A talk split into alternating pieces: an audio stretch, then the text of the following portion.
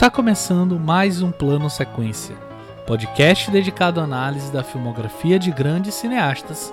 Eu sou Pedro Tobias e neste programa especial de aniversário debatemos a obra do cineasta estadunidense Brian De Palma.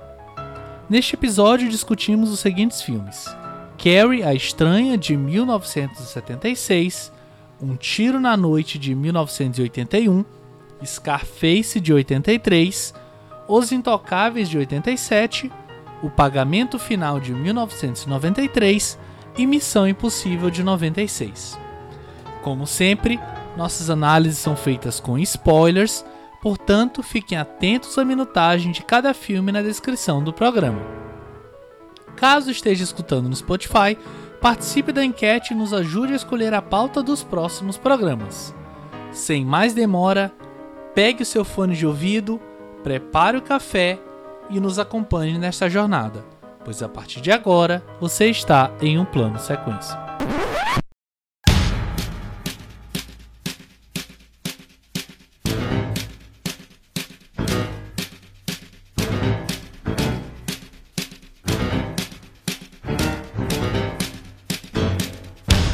Brian Russell De Palma nasceu em 11 de setembro de 1940 em Newark, New Jersey, nos Estados Unidos. Ele é um renomado diretor, roteirista e produtor de cinema, conhecido por sua influente carreira em Hollywood, especialmente nas décadas de 1970 e 1980. Com ascendência italiana, como seu sobrenome já indica, foi nos tempos de faculdade que o jovem desenvolveu uma paixão pela realização cinematográfica após assistir filmes como Cidadão Kane e Um Corpo que Cai. Foram muitas e variadas as inspirações do cineasta que o levaram a aventurar-se por vários gêneros de cinema. Dentre essas inspirações podemos citar Michelangelo Antonioni, Alfred Hitchcock Jean-Luc Godard. O início de sua carreira profissional inclui filmes independentes de baixo orçamento, mas logo ele chamou a atenção da indústria cinematográfica com Irmãs Diabólicas, de 1972, e Carrie a Estranha, de 76. No entanto, foi com o thriller psicológico Vestida para Matar, em 1980, que De Palma consolidou sua reputação como um diretor habilidoso no gênero. Um dos marcos em sua carreira foi o filme Scarface, de 1983, um remake do clássico de 32 que se tornou um filme cult e é lembrado pela atuação icônica de Al Pacino. Outros filmes notáveis de Brian De Palma incluem Os Intocáveis, de 87, Missão Impossível, de 96 e Femme Fatale, de 2002. Inserido na geração emergente de cineastas dos anos 60 a 80, denominada Nova Hollywood, junto com nomes como Martin Scorsese, Francis Ford Coppola e George Lucas, De Palma não escapou de vários altos e baixos na sua carreira, ele também enfrentou críticas ao longo da carreira por seu uso controverso da violência e sexualidade e pelos constantes maneirismos empregados em seus filmes, junto com diversas referências aos filmes de Hitchcock. Perguntado sobre o seu perfil como cineasta, De Palma comenta: Não estou interessado em muita conversa. Você tem muitos filmes com cenas longas de personagens, com análises extremamente aprofundadas, e o que você tem são muitos personagens sentados conversando entre si, o que pouco me entusiasma em termos das possibilidades do que se pode fazer com o cinema. Portanto, incluo essas sequências apenas quando são necessárias, mas certamente não estruturo meu filme em torno delas. A maior parte do cinema hoje é impulsionado pela programação de televisão, que é só conversa, tendo a ser o diretor da contraprogramação. Esse é o nosso podcast número 65 e para falar sobre o cinema maneirista e de contra-programação de Brian De Palma, estão comigo a Marina Oliveira. E aí, Marina? E aí, gente? Saiu né, o programa de aniversário. O nosso filho já é um meninão aí de seis anos, né? E atendendo a pedidos, a gente vai falar do De Palma. É, e eu acho que vai ser um debate bem legal. Com certeza. Com a gente também o Fernando Machado. E aí, Fernando? E aí, pessoal? Estamos aqui de volta para Nova Hollywood. Acho que já vai marcar o, o carimbinho, assim, todos os diretores que fizeram parte dessa, dessa chamada Nova Hollywood. E acho que talvez aqui seja o diretor que, que mais experimentou, né? Pensando no, no, no, tipo de filme que ele produziu. A gente vai falar bastante sobre essa variedade de temática e de gênero que o De Palma traz para os filmes dele. Certamente. Com a gente aqui também o Leandro Luiz. E aí, Leandro? E aí, minha gente, que bom poder falar do De Palma nesse programa de aniversário. É um, um diretor que ama o cinema, né? E, e tem uma carreira toda é, moldada, né? Pela, por essa paixão pela imagem, né?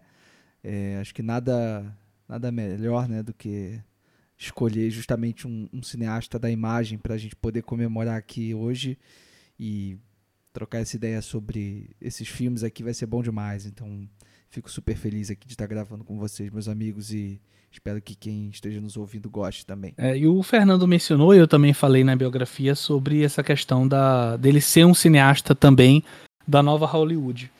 Mas eu acho interessante a gente começar debatendo sobre como ele é também um cineasta da nova Hollywood, mas ele é um cineasta antes e é um cineasta depois disso. Então, ele vem fazendo filmes ao longo das décadas. O seu estilo, obviamente, ele vai se modificando até por conta das tecnologias. Não deixa de ter os maneirismos, né, que a gente também citou, mas ele é um cineasta que passa por, digamos, vários movimentos do cinema, não necessariamente movimentos cinematográficos, mas ele passa por várias eras, até em termos de lapso temporal, e vai trabalhando com isso. Então eu queria começar perguntando para vocês como que vocês veem esse passar do tempo do cinema do De Palma. Nossa, é, isso é, é, é, é, muito prazeroso, né? Ver um. acompanhar a carreira de um. Quer dizer, acompanhar não, né? Porque eu não estava vivo, né? não tinha nascido ainda quando ele começou a fazer filmes, mas é, né, em retrospectiva, poder é, ver uma, uma, uma filmografia tão extensa e tão rica como a dele, assim, e que, como você bem falou, carrega momentos muito particulares, né? Apesar do De Palma ser um, um, um cineasta com estilo muito bem definido, né? Com marcas muito é, é, identificáveis e, e, a gente vai falar de várias delas aqui ao longo do, da discussão dos filmes, né? Ao longo do debate. É, mas o De Palma é isso, ele teve esses, eh, apesar de, de, de, ter tudo isso, ele, ele teve os seus, os seus momentos, né? E são momentos muito marcados, assim. Eu acho que o, para começar, é, acho que cabe falar só rapidamente sobre esse primeiro momento da carreira do, do De Palma, porque a gente elegeu aqui na nossa pauta, o, o primeiro filme aqui da pauta é o Carrie, que na real é o décimo longa-metragem que o De Palma dirige, né? E e, e, talvez seja tenha sido o primeiro de, de, de, de, de muita expressão, né? Assim, um filme que de fato fe, fez o nome dele, assim. É, mas antes disso ele fez 10 filmes e 10 filmes muito é, muito interessantes. É, eu diria que até que esses 10 filmes anteriores, eles já. Eu acho que eles até, até dá para dividir assim, em duas fases distintas. É, porque o, o De Palma começa filmando curtas-metragens, né? Desses curtas que ele dirigiu, eu só assisti um, chamado Voton's Wake, que é um filme super divertido que ele dirige ainda em 1963. É protagonizado pelo William Finlay, que é um, um ator importante para ele, que depois vai fazer o Phantom of the Paradise, vai fazer o Vestida para Matar, faz o Sisters, faz The, the, the Fury, né? É, é um, é um meio que um ator fetiche dele, assim. É, sobretudo nesse, nesse primeiro momento, assim, imagino que eles deviam ser da mesma turma, né, amigos e tal, e é um filme super é, meio anárquico, assim, divertido, meio cômico, assim, essa primeira fase do De Palma tinha uma coisa de uma comédia, né, é, muito aflorada, assim, e mas esse é o único curta que eu vi, ele tem outros também, inclusive um, um, curta documental que até o pessoal costuma gostar, que é um, um curta chamado The Responsive Eye. Um, e aí depois ele começa nos longas, né? Aí o primeiro longa que ele faz é um chamado Murder à la Mode, que é um filme lindíssimo que eu vi agora. É, numa, numa, numa cópia bonitona, assim. É um filme preto e branco, é, bem. Já, o primeiro longa do De Palma já, já, já dá a entender o que, que, ele, que ele vinha fazer assim no cinema, né? É um filme meio Pippin Tom também, assim. É um filme é, de um cara com, que, é, que é, um, que é um, um cineasta que está trabalhando para a indústria pornográfica. Ele tem uma namorada e aí tem toda uma coisa de um assassinato que acontece, mas tudo de uma maneira muito marcadinha e, e, meio cômica, assim, que é, que é muito interessante, assim, de ver. E aí depois ele faz um, um longa chamado Greetings, que é um, que é um filme que foi, foi importante para ele, é, o prime é a primeira parceria dele com Robert De Niro, é, que depois vai fazer também um outro longa chamado Hi Mom, Olá Mãe, que é, que, é um que é um filme super bacana também desse início de carreira. E Bom, e o Robert De Niro, né, depois vai se tornar é, um, um dos grandes atores da chamada nova Hollywood, né? E aí sim vai trabalhar com Scorsese, vai trabalhar com, com um monte de gente importante, com, né, com Coppola, enfim, Poderoso Chefão e tudo mais. Mas essa esse primeiro momento da carreira do, do De Palma, eu acho que é, tem uma coisa juvenil, assim, de, de, a coisa da relação dele com o teatro, é, as, todas as experimentações, assim, ele tem um filme chamado Dionysius em 69, que ele usa a split screen, né, a tela dividida pela primeira vez, depois ele vai repetir isso no Sisters, no, enfim, ba basicamente em quase todos os outros filmes da, é, desse ali final dos anos 70, início dos anos 80, e enfim, depois vai estourar e aí as coisas vão mudando também, a gente pode falar depois, mas é, eu acho muito importante, assim, é, olhar para esse primeiro momento da carreira do De Palma também para a gente conseguir é, enxergar onde ele chegou e não pensar que, o, que ele começou com Carrie, assim, né? É, ele tinha já uma carreira quase, quase um veterano, assim, antes de, antes de dirigir Carrie. É, foi o momento que ele mais experimentou, né? Ele estava testando todas as possibilidades. Tanto que ele fala que o primeiro filme que ele fez, é, ele, ele na verdade, ele estava como, como é, ele estava na co-direção e aí, de repente, ele, ele começou a perceber que aquele filme estava indo para um, um caminho estranho, assim, de, de, de exposição de câmera, até de movimentação de câmera. E aí, a partir do momento que ele começou a interferir nisso, ele começou a ver qual que era o papel real de um diretor. Tem um documentário, um documentário até bem, bem simplesão, assim, um documentário chamado, acho que é The Palma, de 2015, que aí ele vai contando um pouquinho sobre essa, sobre essa trajetória e como que foi esse começo dele, todas as, as experimentações até ele chegar em Carrie, que é nosso primeiro filme aqui. Mas assim, até chegar em Carrie, ele experimentou pra caramba. Ele criou essa conexão com Robert De Niro. Ele até brinca que ele conheceu Robert De Niro é, dando. É, ele trabalhando de graça, né? O De Niro trabalhando de graça para ele. E aí depois, quando ele foi lá em Intocáveis, que já era um grande ator, já era um, um grande astro, cobrando fortunas para para filmar com ele. E ele fala sobre isso, como, como o De Niro cresceu, mas eles mantiveram contato por muito tempo. Mas eu, eu acho curioso esse, desse começo de, da carreira do Brian De Palma é, em como ele, ele era um, um cineasta inquieto, assim. Ele sempre se mostrou muito inquieto.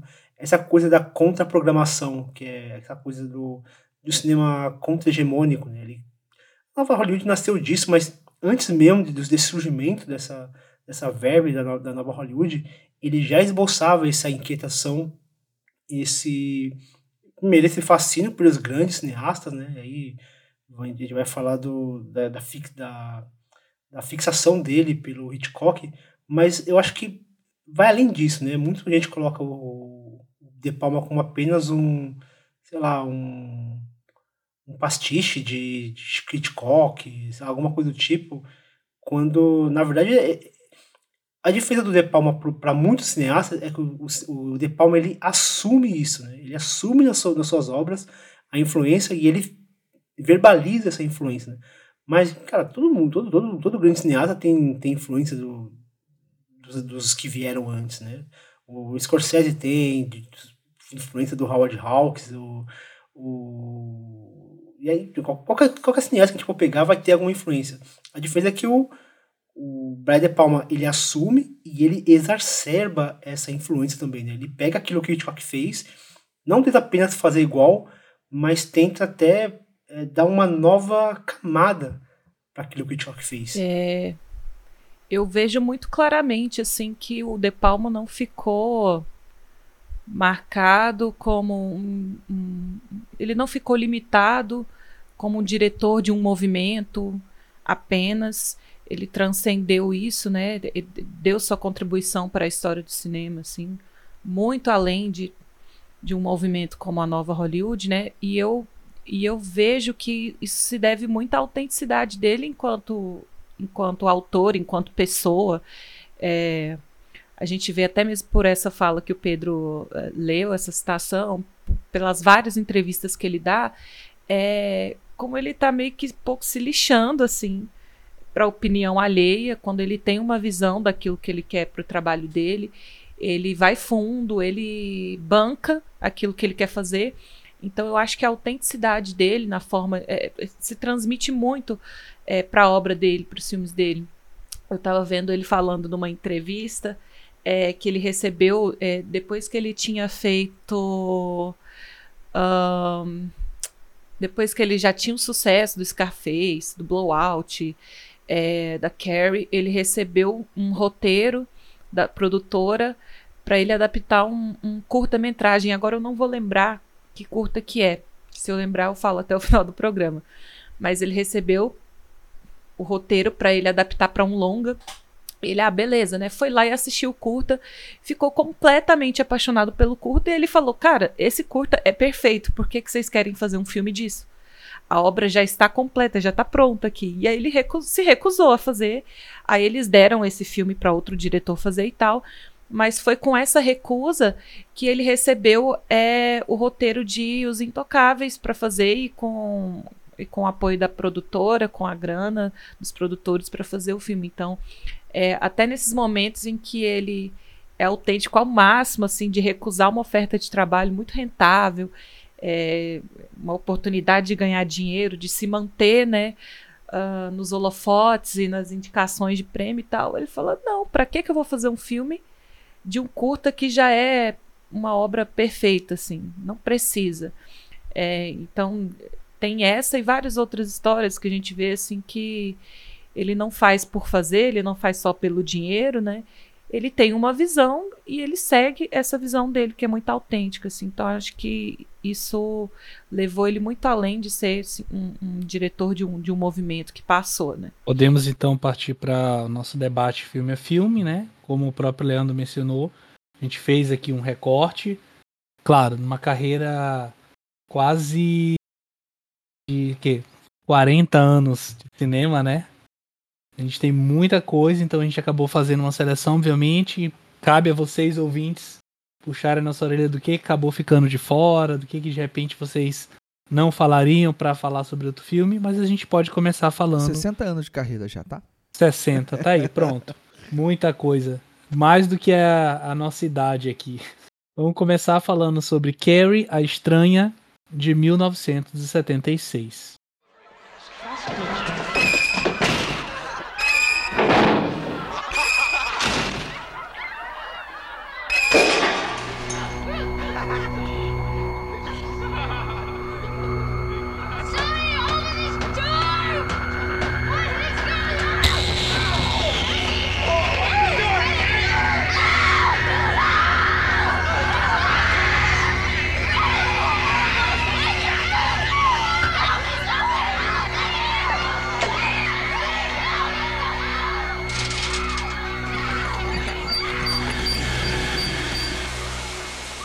Carrie White, uma adolescente tímida e reprimida, possui habilidades telecinéticas. Ela é alvo de bullying na escola e em casa, até que um incidente traumático na noite de sua formatura desencadeia seus poderes sobrenaturais. Mas a, a Carrie é muito doida porque eu assisti esse filme quando era moleque e, logicamente, fiquei absolutamente traumatizado. O que me fez gastar rios de dinheiro em terapias. Mas é engraçado porque eu tinha uma, eu tinha uma visão desse filme quando era moleque, e revendo agora, sei lá, quase 30 anos depois, assim. Eu vi era bem novão mesmo, tinha ó, 7, 6 anos, sabe? E vendo agora, eu falei, caraca, como esse filme é bom, assim. E, tipo, na minha memória, é, era um filme assim, só um filme de.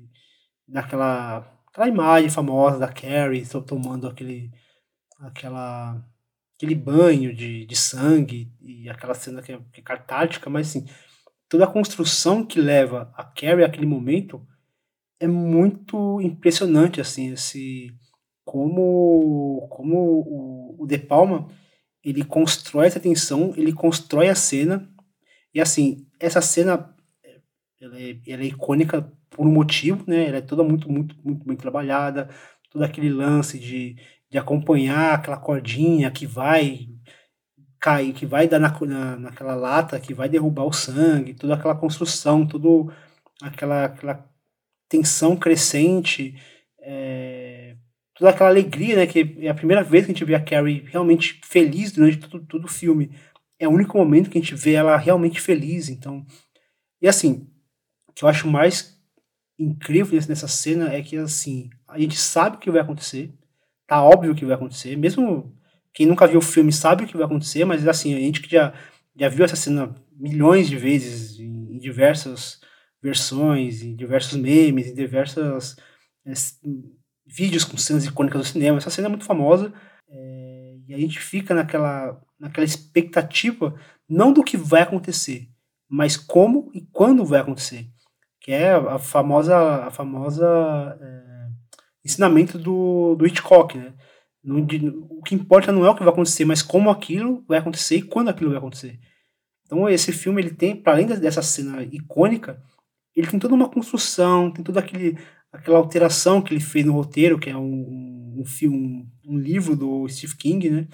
Que aí no final ele muda aquela, aquela cena que a, a mulher simplesmente morria, ele coloca ali toda aquela crucificação, dando mais peso nessa coisa dessa essa culpa católica e essa coisa de, de que tudo é uma, é uma obra do demônio, que todos os, todos os pecados, ou todos os pecados não, vai, todas as, as tudo que de ruim existe no, no ser humano, existe essa coisa de você colocar isso na conta de, um, de uma entidade, né, e aí o filme ele, ele tenta trabalhar com esses temas, eu acho assim, eu acho um filmaço, assim, é um, é um filme que por muitas vezes acaba caindo naquela coisa de só um, um, um, filme de terror com uma cena icônica, mas eu acho que é um filme que, que vale a pena ser visto para além de só essa cena, assim. Vale a pena você dar uma chance para esse, Ô, Fernando, esse filme.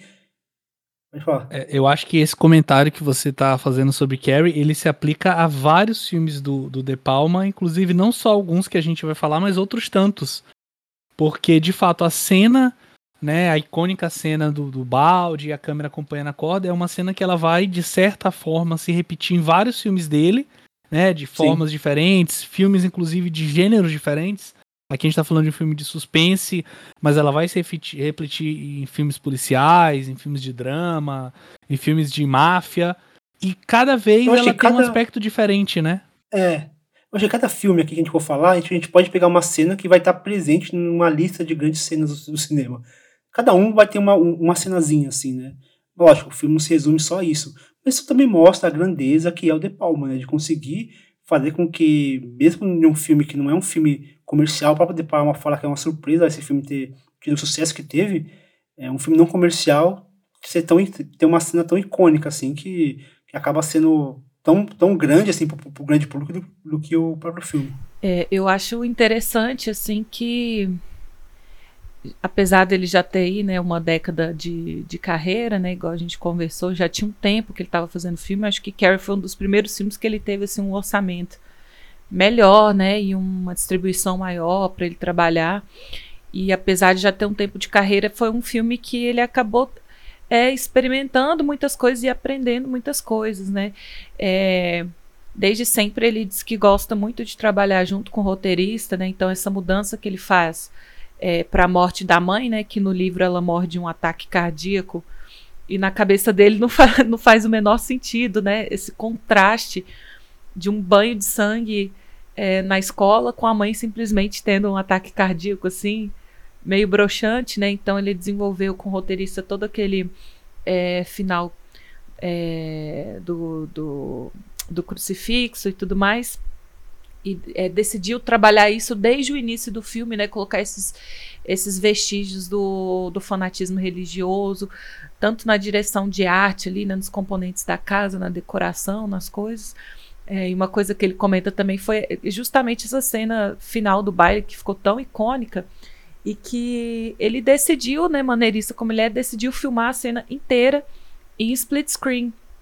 Só que foi uma das lições que ele aprendeu, assim, o split screen ele funciona em alguns casos é, em que você precisa que a atenção do, do, do de quem está assistindo possa ser dividida nos dois planos, né? Então você quer que a pessoa divida a atenção dela entre o que está acontecendo no plano de fundo e o que está acontecendo em primeiro plano, e onde uma ação, tanto a que está na frente quanto a que está atrás, uma ação está comentando a outra ao mesmo tempo, né? Só que numa cena é, de ação, onde tudo está acontecendo ao mesmo tempo, como essa da Carrie, é, acaba ficando muito confuso, até espacialmente, assim, de você entender o que está acontecendo. Se você é, não, é, se você deixa essa profundidade de campo assim, dividindo o espectador com foco em mais de uma coisa ao mesmo tempo. Então ele diz que filmou tudo em split screen, assistiu, não, não gostou do resultado e aí ele meio que eliminou 70% das filmagens e na montagem foi intercalando com os planos mais abertos que ele tinha e esse split screen com a reação da, da, da Carrie e tal, e dos outros personagens. E aí foi a forma que ele encontrou para dar sentido para essa cena, né? Então a gente vê que é maneirista sim, mas que sabe que sabe maneirar também a mão assim no, nos efeitos que ele está usando, né? Tipo é, em prol da narrativa que ele está contando. E apesar dessa cena final ser maravilhosa, é a minha cena preferida do filme é a cena de abertura, que é muito de palma, né? Depois ele vai repetir isso no, no blowout, inclusive, né? Que é aquela câmera meio subjetiva, assim, que vai entrando no vestiário do colégio, em câmera lenta, e tem aquelas meninas é, no banheiro, tomando banho, todas nuas e tal, que já traz essa coisa do voyeurismo, né? Que ele trabalha desde o inicinho da carreira, né? Os, os gêmeos Irmã Diabólica tem muito a ver com isso, essa questão do voyeurismo, né, da proximidade dos apartamentos, nessas cidades grandes, onde uma janela dá de cara com a outra, sabe? E aqui essa cena de abertura é isso, assim.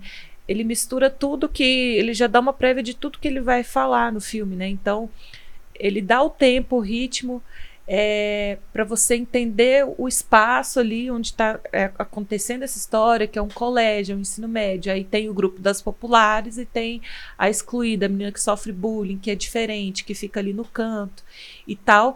E ao mesmo tempo, essa culpa cristã e a erotização dos corpos, né? Dessa coisa da puberdade, da adolescente que está se descobrindo e ao mesmo tempo é, tenta se reprimir e tal. Eu acho essa cena de abertura, que é um plano de sequência, se eu não me engano que ele entra com a câmera no vestiário e vai filmando, você já entende toda a narrativa ali naqueles poucos minutos é, que ele filma, né?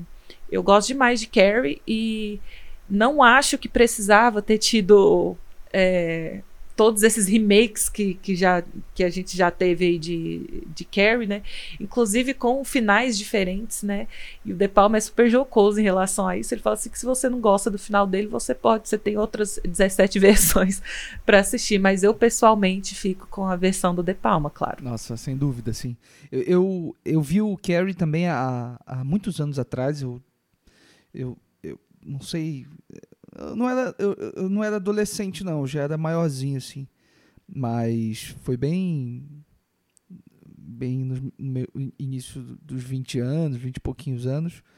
E, e eu vi é, antes de ter lido o livro do Stephen King. Aí depois eu li o livro, revi o filme. E eu sempre achei o filme muito foda. É, mas ele nunca tinha me arrebatado, assim. É, e aí, assistindo agora pela terceira vez, e é uma pena que eu, que eu nunca tenha visto esse filme no cinema, porque eu acho que ele deve ganhar muito, muito, muito no, na tela grande, assim. Mas revendo agora pela terceira vez aqui para gravar o programa com vocês, é, o filme me bateu de um jeito que não tinha batido antes, assim. Eu fiquei muito, muito, muito impactado com o filme, é, sobretudo com a, com a com a, uma abordagem econômica do De Palma. E, e é. Eu sei que é um, é um adjetivo estranho de se usar para falar do De Palma, né? Porque geralmente a gente fala dos excessos, né? Mas eu acho o Carrie de uma é, de uma de uma concisão assim muito muito fantástica e muito difícil de se fazer. É um filme é, bem curto, né? Ele tem uma hora e meia, pouquinho mais do que isso. É, as sequências elas são muito decididas, né? É, as coisas vão acontecendo, né, do ponto de vista de, de desenvolvimento de trama, é, de uma maneira muito direta.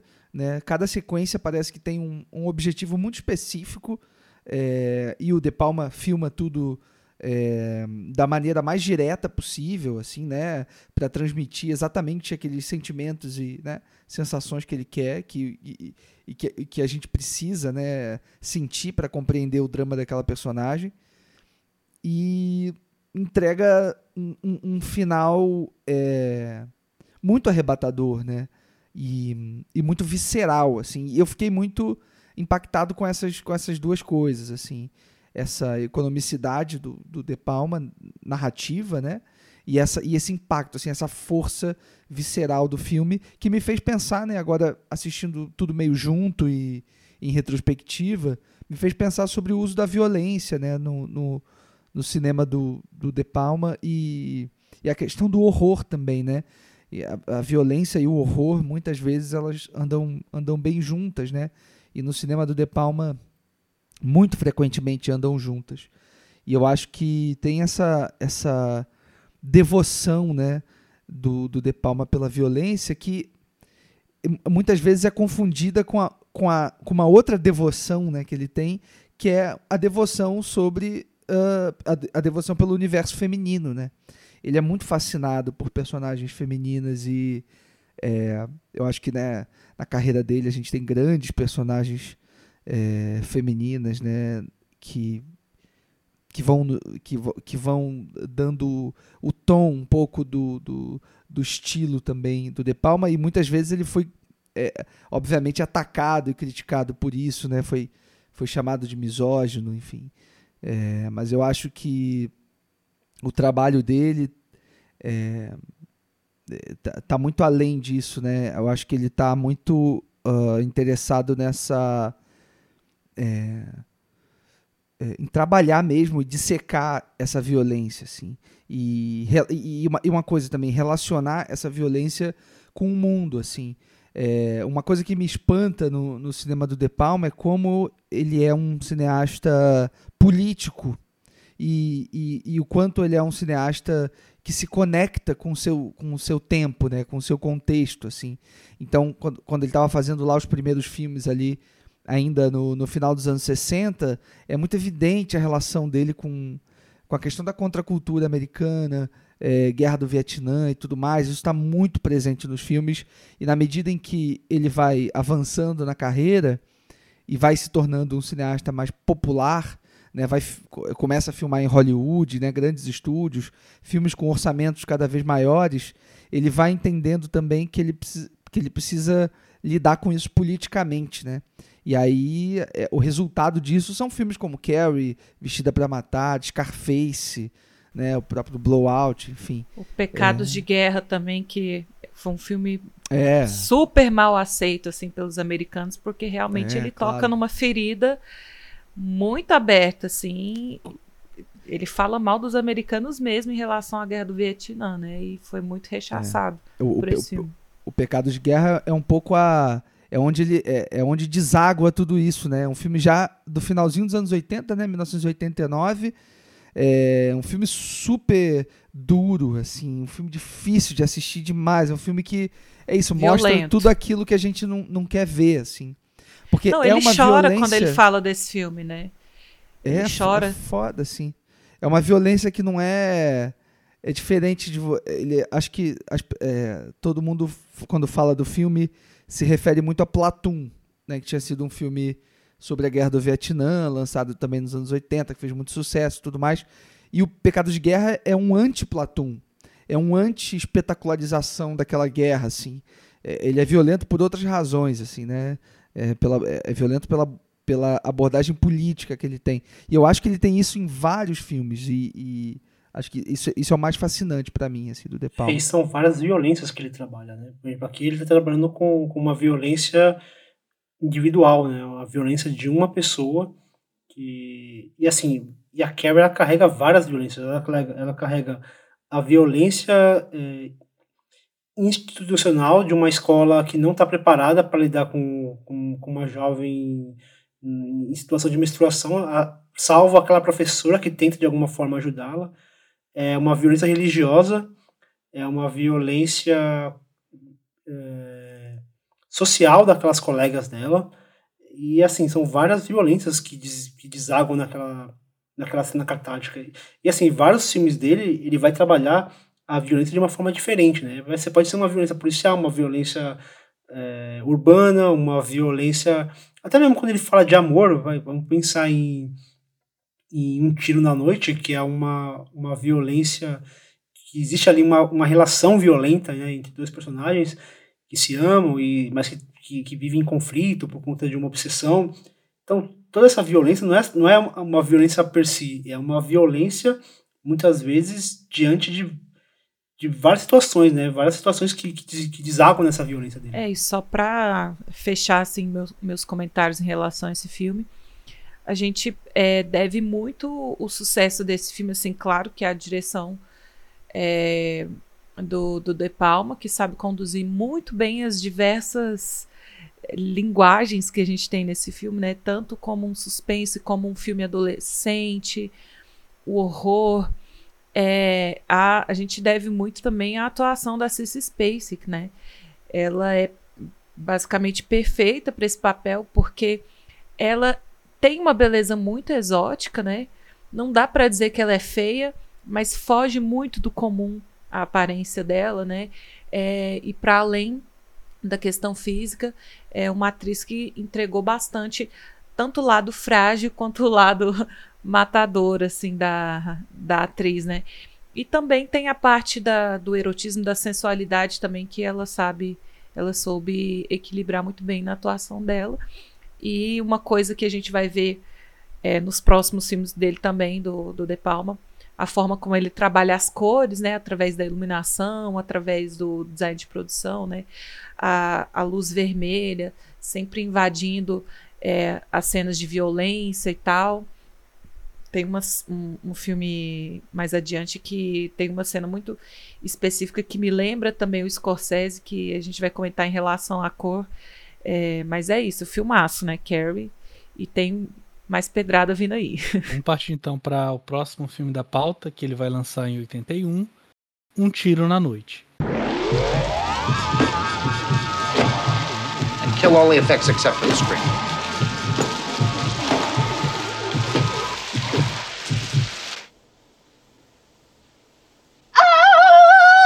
Kill it. You're right. It's hers. And it's shit. Look, Jack, I didn't hire that girl for her scream. I hired that girl for her tits. Well, then what are you worried about? With those tits, who's gonna be watching her scream? Let's move on. Jack Terry é um sonoplasta e está acostumado a diversos tipos de sons. Mas um especial muda sua vida. Ele grava, por acidente, um disparo comprometedor e acaba se tornando alvo do assassino de um candidato a presidente. E aí, se no primeiro filme a gente teve uma versão, né, de um livro do Stephen King, aqui a gente tem um remake do filme do Antonioni e o De Palma faz questão de atualizar, né, porque lá era uma foto e aqui é através do som, inclusive ele usa isso até como um artifício para expor toda a sua, digamos assim, nerdice, toda a sua é, bagagem como cinéfilo numa obra que para mim é assim seminal. É um filme que eu particularmente não gosto muito, mas eu consigo sempre que vejo sentir que tem muito do cinema ali e muito do que de fato o cinema pode nos mostrar como potência. Nossa, como assim você não gosta muito? Esse filme é perfeito, Pedro.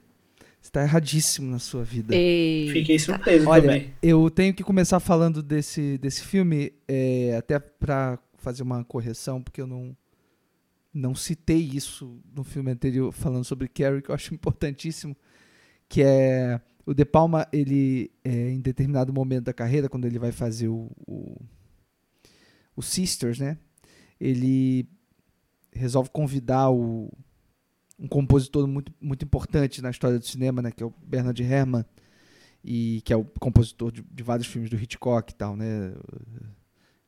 É, é da onde ele é, é, mais conhecido, assim. Mas um baita. É, um baita compositor, enfim. Cidadão Kane também, né? Enfim. E ele faz com o Bernard Herrmann tanto o o Sisters, como também o Trágico Obsessão, né? Que é um filme que eu gosto muito, de 1976, que é o filme que ele faz antes de, de Carrie. É, esse filme, inclusive, é, é, um dos poucos filmes do De Palma que eu vi no cinema. Vi numa mostra é, de cinema dedicada à Nova Hollywood que teve no CCBB aqui no Rio. Assim, um filme lindíssimo também, que poderia muito bem estar na nossa pauta aqui. É, bom, aí ele faz né, esses dois filmes com o Bernard Herrmann. É, o Bernard Herrmann também faz a, a, trilha do Taxi Driver, né? E aí o Bernard Herrmann morre, né? E aí o De Palma fica numa coisa de tipo, ah, quem que quem que eu vou eh, chamar, né, para fazer a trilha do meu filme depois de ter trabalhado com só o maior, um dos maiores compositores do, de todos os tempos, né? E aí ele conhece um cara que é muito importante para ele e é o compositor de Carrie e é também o compositor aqui do Blowout, que é o Pino Donaggio, que é o, o, o compositor de, de, diversos filmes do, do De Palma, que eu acho que faz um trabalho aqui sublime, assim, porque é, para o De Palma as coisas, é, os elementos né, cinematográficos são todos absolutamente importantes, né? E para ele os momentos musicais, assim, eles precisam ter ali é, aquela função de estabelecer uma determinada atmosfera ou fazer determinado comentário, assim. E aqui no Blowout, é, é um, eu acho que a trilha sonora é muito importante porque ela não pode nem ser exagerada, né? Porque é um filme que fala justamente sobre som, né? Sobre, sobre trabalho de som no cinema. Então tem várias particularidades ao longo do filme que é, é, muito divertido de, de ver, né, a, a perceber a, essa coisa da metalinguagem, né, da, da gente estar tá ouvindo um som e, e, ficar pensando em como foi produzir esse som, né, e estar tá ali é, junto com esse personagem, né, o, o, personagem, o protagonista interpretado pelo John Travolta, é, ver ele captando aquele som e, e, e ficar pensando no, no, fazer cinema o tempo todo, né? Eu acho que Blowout é um grande exemplo desse tipo de filme e aí a, a música é muito importante para é, para isso, né? Um bom compositor que saiba valorizar os momentos de silêncio também. Eu acho que o Blowout tem vários momentos de silêncio que são belíssimos são importantíssimos assim para o filme. É, que eu acho que, que, eu queria salientar aqui também. E queria só fazer uma, um, adicionar uma, uma coisa à, à fala do Pedro, que é se o Blowout é um remake de Blow Up, ele também tem que ser um remake de A Conversação, né? Do Coppola, né? Então, é, são, é um filme que ele já nasce cheio de camadas e, e cheio de. É, é, uma, é, é um filme derivativo de um monte de coisa, assim, mas que ainda assim consegue se manter em pé como um filme, como uma obra-prima e como, como, um filme absolutamente único e, e original, assim, por mais que né, tenha todo esse background. É um filme que fala muito sobre cinema, né? Como o Brian De Palma ele pensa, como ele ele pensa o cinema. Né? Por exemplo, toda aquela, toda aquela cena de, da, da montagem, toda aquela cena dele sincronizando o, o áudio com, com a trilha do áudio com as imagens. Isso é, é cinema em sua, em sua mais pura essência, assim, né? Que é, o cinema ele, ele, é a imagem em movimento, né? E ele pega aquela, aquelas imagens estáticas e, e cria um movimento a partir dali, inclui a cena, inclui o áudio, cinema puro. Mas para além disso, eu acho que o que o, o Brian De Palma faz aqui, ele começa a explorar um pouquinho mais a forma como ele trabalha a câmera dele. Tanto que no, no documentário do, de 2015, o Brian De Palma ele narra falando sobre esse filme e fala que foi a primeira vez que ele utilizou a Steadicam, que é uma que, que é um, um, equipamento que ele vai se valer em outros filmes, mas aqui ele usa pela primeira vez porque ele achava que, como ele estava lidando com, com um tema que o, o, foco era todo no áudio, ele precisava de um movimento de câmera um pouco mais fluido, né? um, movimento mais linear, mais cadenciado, e aí ele consegue fazer aqui exatamente isso, né? Aquela câmera que vai passeando, tem uma cena, acho que num, numa feira, assim, aquela câmera, ele, ela vai passeando, assim, naquela Steadicam, então aquela, aquele movimento que é totalmente fluido, sem trancos, sem aquela coisa da câmera na mão. E é, é muito interessante isso, né? Para além disso, é muito bom assim conseguir ver um filme do do John Travolta e ele entregue assim, né? Ele é totalmente doado pro filme. Gente sabe toda a dificuldade que o, que o Travolta teve, sobretudo a partir dos 90, né? Mas como aquele tá bem, né? Como aquele tá, ele tá entregue assim, né? ele, ele é um ele é um ator que se doa. E a cena final, assim, é, é, é, é lindo, é lindo, é lindo. Aquela cena final é, é lindo e dolorido também, né? Ele, ele utilizar o som da morte da amada para compor o filme, aquilo dali é cinema puro, puro, puro, puro. É, é a dor do cineasta, de, é, é, o cineasta doando o máximo, né? Então a gente vê ali o outra volta doando o máximo e o personagem doando o máximo dele, né? Inclusive doando essa esse momento tão doloroso, né? Que é a morte da, da, da amada dele para compor aquela obra. Então, aqui, eu, eu acho esse filme brilhante, assim. Acho que é um, é um filme que eu não conhecia. Eu sempre ouvi falar desse filme, mas eu não tinha visto ainda e eu conheci ele agora já entra no, naquele, naquele hall de filmes assim que, que são irretocáveis. É um filme que, que eu me arrependo de ter conhecido só agora, né? de não ter conhecido ele antes. E como é bom ver o John Travolta assim no seu no seu melhor momento, né? Saudável. É, né? nossa, é muito bom assim. É, esse filme realmente com, por ele ter essa metalinguagem, né, de estar tá comentando próprio, os próprios dispositivos, é, porque é isso, o, o, o Brian De Palma, eu acho que uma das é, melhores características dele, para mim, é que é a manipulação que ele faz com a gente, assim.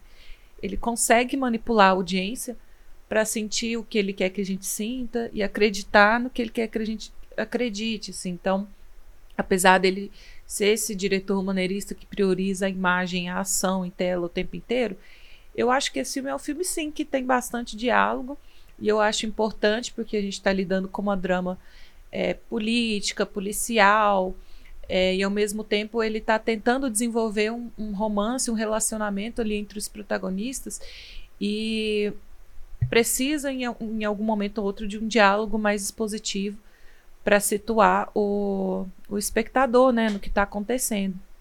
Ali da, da, da, trama política do governador, da, da prostituta e não sei o que e tal. Mas em momento algum é, esses diálogos são cansativos é, e me manipula de um jeito que me leva a acreditar que possa ter um final feliz assim nessa história, porque apesar de todo o peso da situação e a forma como o personagem do John Travolta vai se envolvendo é, na investigação pessoal dele, é, a ponto de se esquecer completamente do trabalho, de qualquer outra coisa e ficar obcecado com aquilo, assim. É... Eu ainda acreditava que talvez. A gente ainda acredita que talvez esse romance possa dar certo no final. E existe uma leveza ali na, no relacionamento dos dois. Eles discutem, mas depois eles voltam atrás, eles ficam bem, eles conversam. E aí, quando chega o final do filme, que é, realmente não tem resolução feliz para ninguém, né? é, todo mundo sai marcado de alguma forma e a, e a protagonista é assassinada, assim, é um balde de água fria. E é interessante como ele consegue fazer essa manipulação com as imagens dele, né? Isso, eu tenho um sentimento parecido, assim, com o. com o. É, pagamento final. Eu vou até comentar depois, assim, mas apesar de o filme começar pelo final e a gente já saber como a história termina, durante a trama ele me manipula de um jeito que eu me esqueço completamente que o personagem vai morrer no final, sabe? Uhum. Então, é, ele tem essa habilidade de te, de te, envolver naquela trama de uma forma que você parece que já esquece que, que o final daquilo é óbvio. As pessoas estão se colocando em risco, elas vão morrer. Ou elas vão sair muito machucadas e muito feridas, né, disso tudo. Então eu também acho que é um filmão. É, acho que o, o, John Travolta tá super bem no papel, assim, tá todo mundo é, muito bem. E tem isso, né? É, a, a, sensação que eu tenho é que a forma como ele filma, apesar de não ser, parece que é uma câmera subjetiva o tempo inteiro. Parece que a gente está sendo convidado o tempo inteiro a ser esse voyeur, assim, de observar as situações, é como se a gente estivesse lá mesmo. Então, quando ele vai para a estação de trem e coloca um grampo na roupa dela e a gente fica observando do, do mezanino ali do, da estação, ela andando pequenininha lá embaixo, parece que é a gente que está lá, né? É, sendo voyeur e observando aquela situação de longe, assim. E ao mesmo tempo esse sentimento de impotência, né? Porque ao mesmo tempo que a gente parece que está presente, observando tudo, escutando e podendo ver os flashbacks e assim como ele faz da mesa de edição, ele volta o áudio, escuta de novo, volta o vídeo, escuta de novo a gente não pode fazer nada no fim das contas, né? A gente é espectador passivo, não pode decidir nada no fim das contas. É isso, tá muito relacionado com esse com essa tragédia que é esse personagem do John Travolta, né? Porque ele o, a grande questão do filme é que ele em determinado momento percebe que ele não não ele é impotente, né, diante do de, de todo aquele quer dizer, ele é impotente em vários níveis, né? é, desde a da questão política, que é muito maior do que ele, né? É um troço absolutamente gigantesco. Por mais que ele tenha um passado ali, né, de ter trabalhado para a polícia e, e é, de, de, alguma maneira ele se sente confortável ou, ou ele se sente é, é, ele se sente é, com desejo de estar nessa posição de investigador, né, de detetive, ainda assim é um troço muito, muito maior do que ele. Né? E também tem a coisa de dessa, dessa personagem, é, dessa, dessa tragédia iminente acontecer e ele ter que é, é, assistir né, ao, ao, à tragédia de longe, assim, e não, não, e não poder fazer nada, assim. E isso nos coloca numa situação, né, como espectadores, é, obviamente, né, numa identificação imediata, né, com o protagonista, isso nos, no, no, nos coloca com sentimentos muito conflituosos também, assim. E talvez eu entenda de cúmplice, né, e de exato. E talvez isso isso seja também um dos fatos do, pelos quais o, o filme é, não deu muito certo, assim, na época, em termos de recepção de público, né? Não foi um filme exatamente bem aceito. É, ele tinha vindo de um estouro né, muito grande, que tinha sido vestida para matar, do, do, do, ano anterior, e, ele estava com, né, com tudo, assim. Tanto é que esse é, o, é, é, é, um dos filmes de, de. Talvez tenha sido o filme de maior orçamento dele até então, né? E. Mas mesmo assim é, é um filme difícil, né? É um filme que termina daquele jeito é, absolutamente grandioso, né? Com ele abraçado a, a personagem da, da Nancy Ellen, né? E com aquela câmera girando em volta dos dois, né? Aqueles fogos de artifício lindíssimos em cima, mas é, acabou de acontecer uma tragédia tão grande assim que é muito difícil, né? É, a gente romper com essa com essa identificação imediata, né? E depois o filme termina com uma das uma das cenas né, mais é, ácidas da, da carreira do, do De Palma, que é aquele grito final, né? Porque tem uma coisa que é divertida, né? Para quem não viu o filme, que é uh, um dos filmes, né? Que o, que o personagem do John Travolta está trabalhando é, ali como som direto e tal. É um filme B de terror e tal. E tem uma cena em que uma, uma, uma uma, uma mulher, uma personagem tem que dar um grito assim de desespero, né? E o, e o grito das atrizes, né, todas são são muito ruins, né? Horrorosos. é porque péssimos, ela foi assim. escalada pelo peito e não pelo grito, né? Exato, exato, é. E aí o filme fica vários momentos assim buscando dublar e nenhuma menina consegue gritar e tal. O capitalismo aí... vence mais uma vez, né? É, e esse final é devastador por isso, porque ele acaba usando, né, o grito que ele gravou da própria pessoa que ele amava, assim. E é, nossa, assim, uhum. É, é, é, muito triste, né? E, e, e, o, e, o, John Travolta tá perfeito. Destruído, né? né? Tá completamente acabado. E assim, é. o, o De Palma, ele desarma a gente o tempo inteiro quando ele coloca essas esses recortes de, de leveza, assim mesmo. A relação dele com, com, com a personagem da Nancy Ellen também é uma relação de leveza, de, às vezes eles brigam, mas você sabe que, que geralmente é uma, uma há uma desconfiança ali de, de um, entender o papel do outro, ela talvez entender muito bem o, do o que é o trabalho dele, ele não compreendeu o que ela faz, mas é sempre uma leveza, assim, uma cumplicidade no olhar, tem toda aquela, aquela comicidade de, dele buscar esse grito, do diretor ficar enchendo o saco dele para ele encontrar logo esse grito. Então, há esses momentos de leveza que deixa a gente desarmado pro que vai acontecer naquele final. Eu acho que aquele final ele só é impactante porque a gente acompanhou, é de novo aquela coisa, é uma cena emblemática, é uma cena maravilhosa, é uma cena incrível, daquelas de você colocar em lista de grandes cenas do cinema, só que ela só é importante pelo o que vem antes dela, né? O que leva a chegar àquela cena. Aquela cena sozinha, então, não precisa nem falar muita coisa, é uma, uma personagem gritando e chorando. Mas todo o contexto da a busca que é aquele grito, o que representa aquele grito, né? E como que é, o, o Brian De Palma ele faz um comentário que é isso, né? Por mais que as pessoas tentem copiar o, a, aquela cena do, do, do chuveiro, do grito, que é, que é, tão, que é, que é tão marcante na obra do Hitchcock, não é apenas recriar, né? Tem, tem, todo tem todo o trabalho e assim o Brian De Palma ele dedica a vida dele a homenagear o, o, o Hitchcock e de alguma forma esse comentário no final dessa lógico não dada a, a devida o devido drama, né? O, o Brian De Palma não precisou filmar ninguém morrendo para copiar o, o Hitchcock. Mas é isso, né? É como ele leva a sério essa homenagem que ele cria, né? Mas não digo homenagem, essas referências que ele tem do, do Hitchcock, como é que ele leva isso a sério até as últimas consequências. Por exemplo, ele poderia tentar de alguma forma amenizar ou não falar sobre isso, mas sempre que ele sempre que é possível ele, ele vai e fala, ele, ele assume isso, né? De, de fazer essa referência ao cinema do Hitchcock.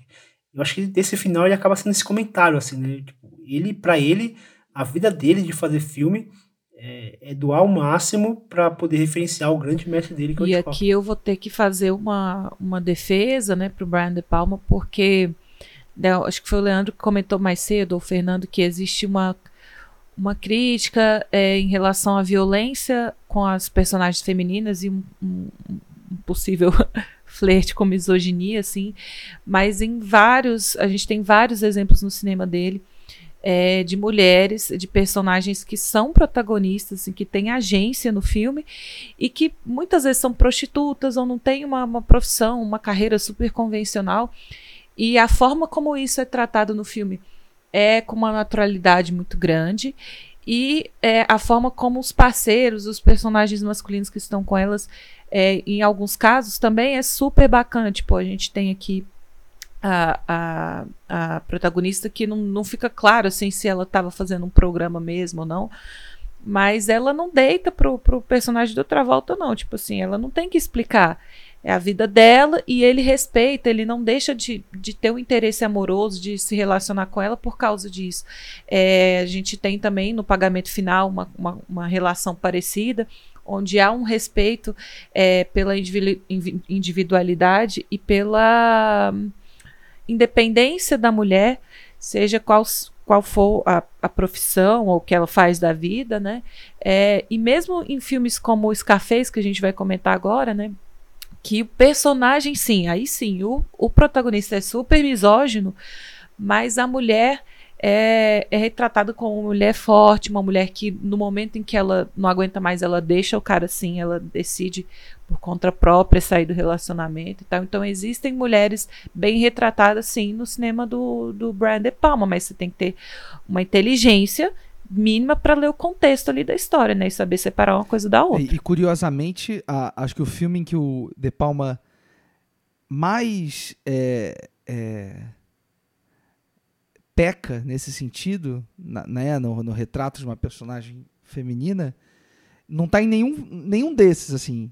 Não é Carrie, não é Blowout, é, não é dublê de corpo, não é Vestida para Matar. Para mim, o filme que ele mais peca nisso é, é, é, Intocáveis, porque ele constrói uma personagem feminina que não tem nem nome, que é, sei lá, a esposa do Ness, né, que é a esposa do, do do protagonista do filme, né? Do, do Kevin é, Costner. A gente vai chegar lá, mas, é, é, a gente a vai gente chegar lá, lá, mas tem um motivo, um motivo, um motivo para ele fazer isso. Opa. mas pra gente chegar lá, Bora. vamos partir pro próximo, então, da pauta. Bora. Que ele vai fazer dois anos depois, em 83, Scarface. You wanna fuck with me? Okay. Wait, wait, no, cockroaches. Come on. Now, what on, John? You want to play games? Okay. I'll with you. Come on. Okay. Do you want to play rough? Okay. Uno. Say hello to my little friend.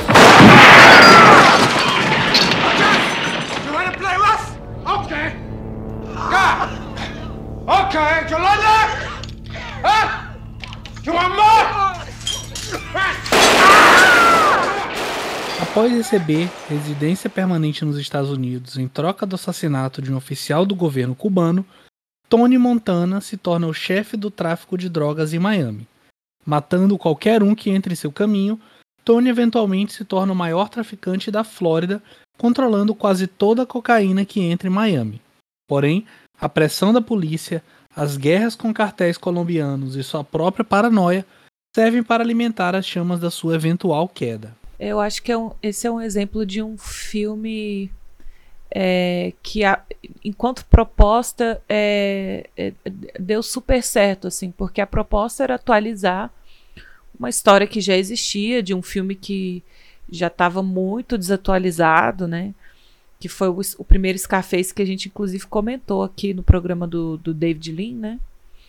E que era, sim, um filme bom, mas que por se tratar de um, de um de um arquétipo é, tão comum, tão reconhecível, né, em qualquer, sei lá, em qualquer civilização, em qualquer lugar. É, o Leandro, agora eu não, eu não tô lembrando se a gente comentou Scarface aqui ou se foi no. Não, no... a gente comentou no é do, é do YouTube Hawks. lá do Cinematório. Foi no Cinematório, um ah, bate-papo então... sobre o Scarface do Rox. Isso. Inclusive, ah, vou só aproveitar e fazer um comentário breve em cima do seu. O do Rox é melhor que o do De Palma. Ih, Nossa, mas com certeza. Também acho. É... Eu concordo. mas assim, é, eu, enfim, retomando o raciocínio. É um filme que tem, tem essa, essa, esse, esse arquétipo do, do, do, traficante, né? Não só do traficante, mas do imigrante ou do filho de imigrantes que está num, num, num, país é, que ele está marginalizado, num país diferente e tal. Essa relação direta entre a marginalidade e, e a criminalidade, né? É, nesse cenário. Então eu acho que o Scarface é um filme que poderá ser refeito várias vezes. Ao contrário do Carrie, por exemplo, que eu acho que não, talvez não precisasse. E tantos outros filmes que a gente já teve reboot, remake, 1, 2, 3 e 4. O Scarface eu acho que vai ter sempre espaço para uma nova adaptação. Porque é uma, uma jornada de um anti-herói, né? Uma jornada meio trágica assim que pode ser que existe em qualquer país, em qualquer época, em qualquer lugar onde eh, onde tiver tráfico de droga, dá para você contar a história de um Scarface, sempre vai ter um Scarface, né? Então, sei lá, favela do Brasil pode ter um Scarface. É, e eu acho que assim, quanto à atualização, é, foi legal, é uma proposta muito legal, ficou um filme bem pop assim. Só que aí esse já é um exemplo de um filme que eu acho que ele perde um pouco a mão do maneirismo. Assim, eu acho um filme estridente, tanto no áudio, na linguagem, quanto na, nas cores. É o puro suco de anos 80, né? Ainda mais Miami, assim, na comunidade latina. Então é tudo muito estridente, muito exagerado. É, chega a ser assim. A, a, própria atuação dos atores, né, meio exagerada, é, é, e tem algumas cenas que hoje é, revisitando, eu acho até cômicas com humor meio involuntário, assim. Acho que não era para eu estar tá achando graça de algumas cenas, mas o exagero é tanto, vem com tanta força, é, que eu acabo dando risada. Mas assim, eu, eu entendo o ponto de partida, acho que ele consegue atualizar bem, fazendo essa mudança para Miami, dos anos 80, é, para os porto-riquenhos ali.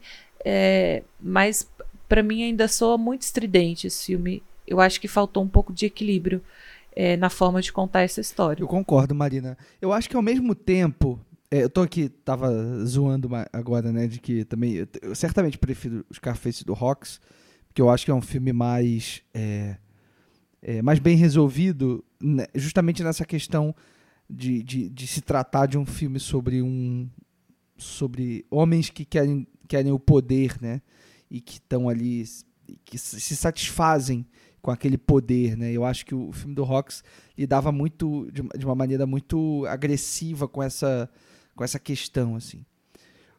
Não que o filme do De Palma é, não tenha toda a sua a sua grandeza também, que eu acho que tem, assim. É, eu acho que acho que o maior, a maior qualidade e a maior fragilidade do Scarface do De Palma é o fato de, de desse ser um filme é, ser um filme dividido. Ele me parece um filme muito é, não decidido, né, exatamente o que, que ele quer ser e acho que muito por conta de coisas é, extra filme, né, coisas da, da produção do filme, porque eu sei que esse foi um projeto muito complicado também é, para o De Palma, né? Porque eu acho que ele foi convidado para o projeto e aí ele passou a desenvolver, né? Todo um, um, um, trabalho, não sei o quê. E aí depois ele ele, ele saiu, né? Do projeto, foi afastado. Outras pessoas assumiram. Acho que não sei se foi aí que entrou. É, não sei se era o, o não sei se o Oliver Stone estava desde o começo ou se entrou aqui. Não, ele foi, ele foi depois.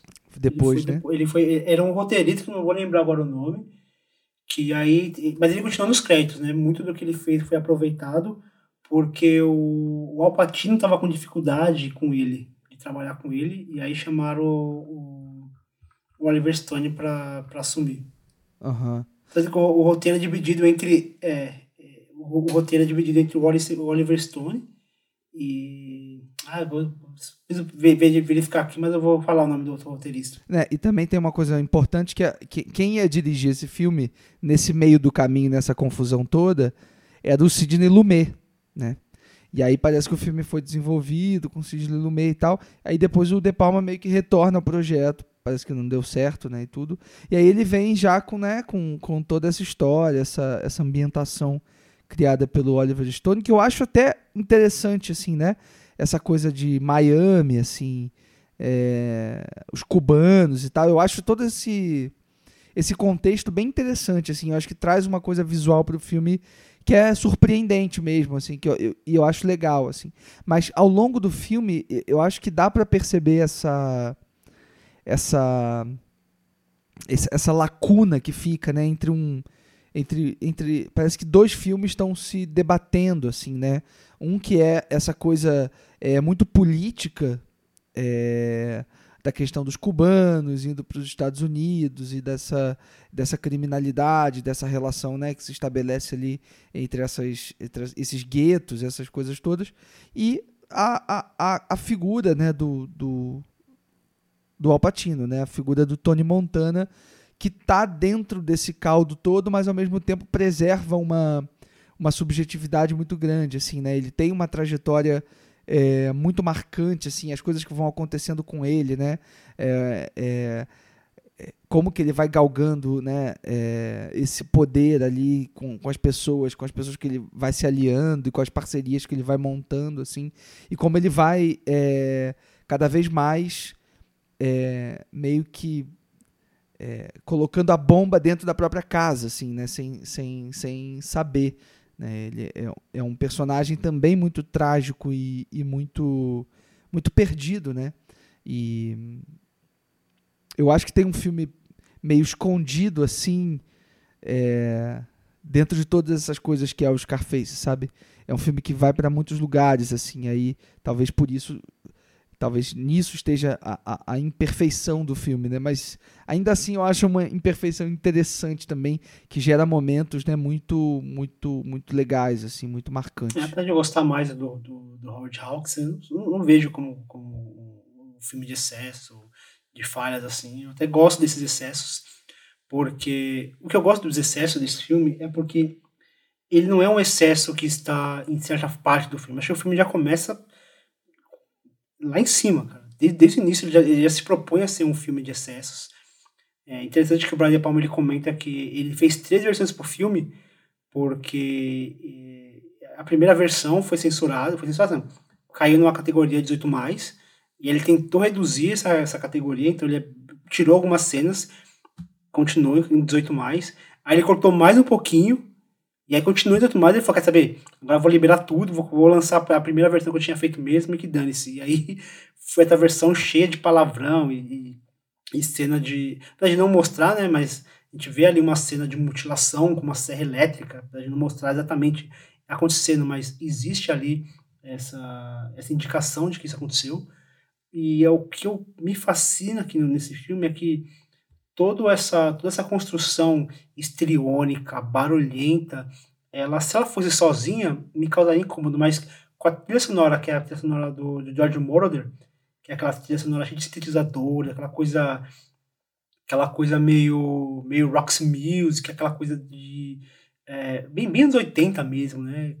Cara, é, é fascinante, assim, eu fico, eu fico totalmente deslumbrado, assim é, é um filme longo, assim, é um filme até de certa forma cansativo, só que me agrada demais essa construção, esse universo latino barra, barra estadunidense, toda essa, essa mistura de, de referências, toda essa, essa maluquice desse, desse, dessa coisa frenética de um, de um, de um personagem que, que é alucinado pelo poder, mas mistura isso com, com o uso recorrente de drogas, que deixa ele ainda mais alucinado e as coisas elas, elas acontecem tudo muito rápido, né? A ascensão e a queda dele é muito repentina, assim, historicamente falando, historicamente não, imagisticamente falando, né?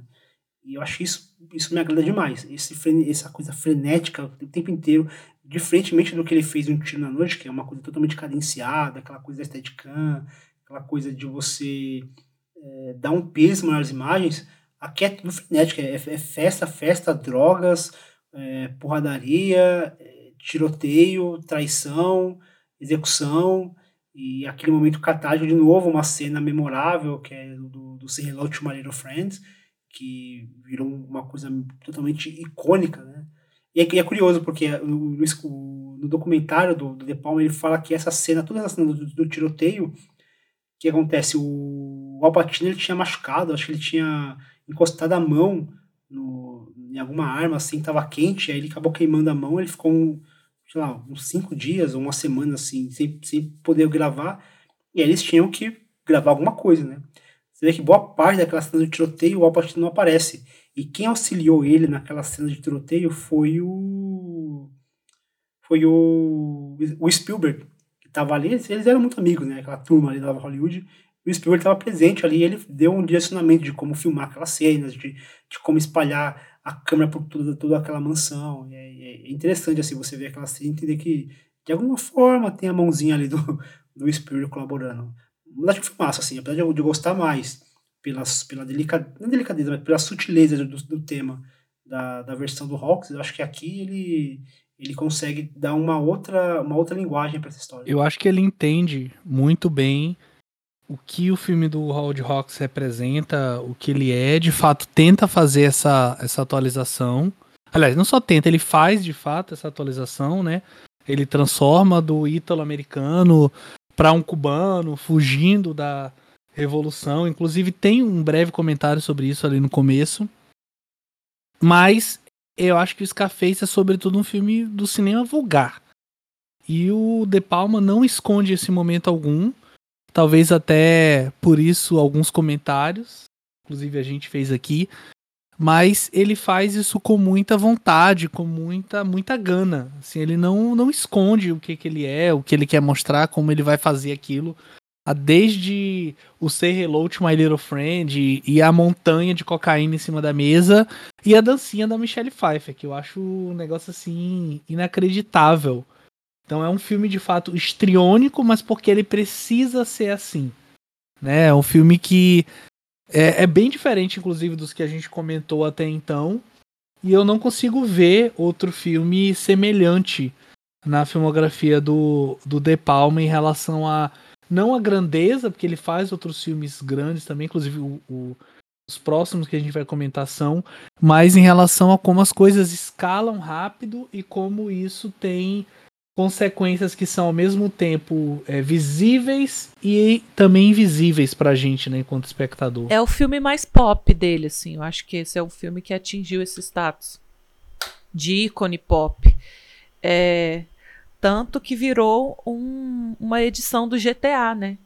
O GTA Vice City, que saiu muitos anos depois do lançamento do filme, assim, é a história do, do Brian De Palma contada ali num, num jogo de mundo aberto, assim, que é um dos meus GTAs preferidos. Então, é, essa falta de, de equilíbrio, essa vulgaridade aí do que o Pedro comentou, é, é, caiu nas graças do público, assim, é um filme super popular e um filme super marcante na história do cinema também, assim, é um, é um ícone pop. Só para não deixar passar batido, né, a gente comentou rapidinho, mas a gente tem um bate-papo que, se eu não me engano, nós quatro estamos presentes. Não sei se ainda está disponível no canal do Cinematório lá no YouTube, mas foi um, um meet que a gente fez debatendo o Scarface do Rod Hawks, mas a gente acaba, não tem como, falando também um pouco sobre o Scarface do De Palma, então é, se tiver disponível ainda, a gente vai deixar na, na descrição do programa. É um é bate-papo tá bem legal. Tá disponível sim, tá no, no site do Cinematório. Fez, né? Tá lá no site do Cinematório. E aí vale a pena dar uma, uma conferida. Acho que é quase duas horas de papo, assim. Foi um, uma conversa bem legal que a gente teve.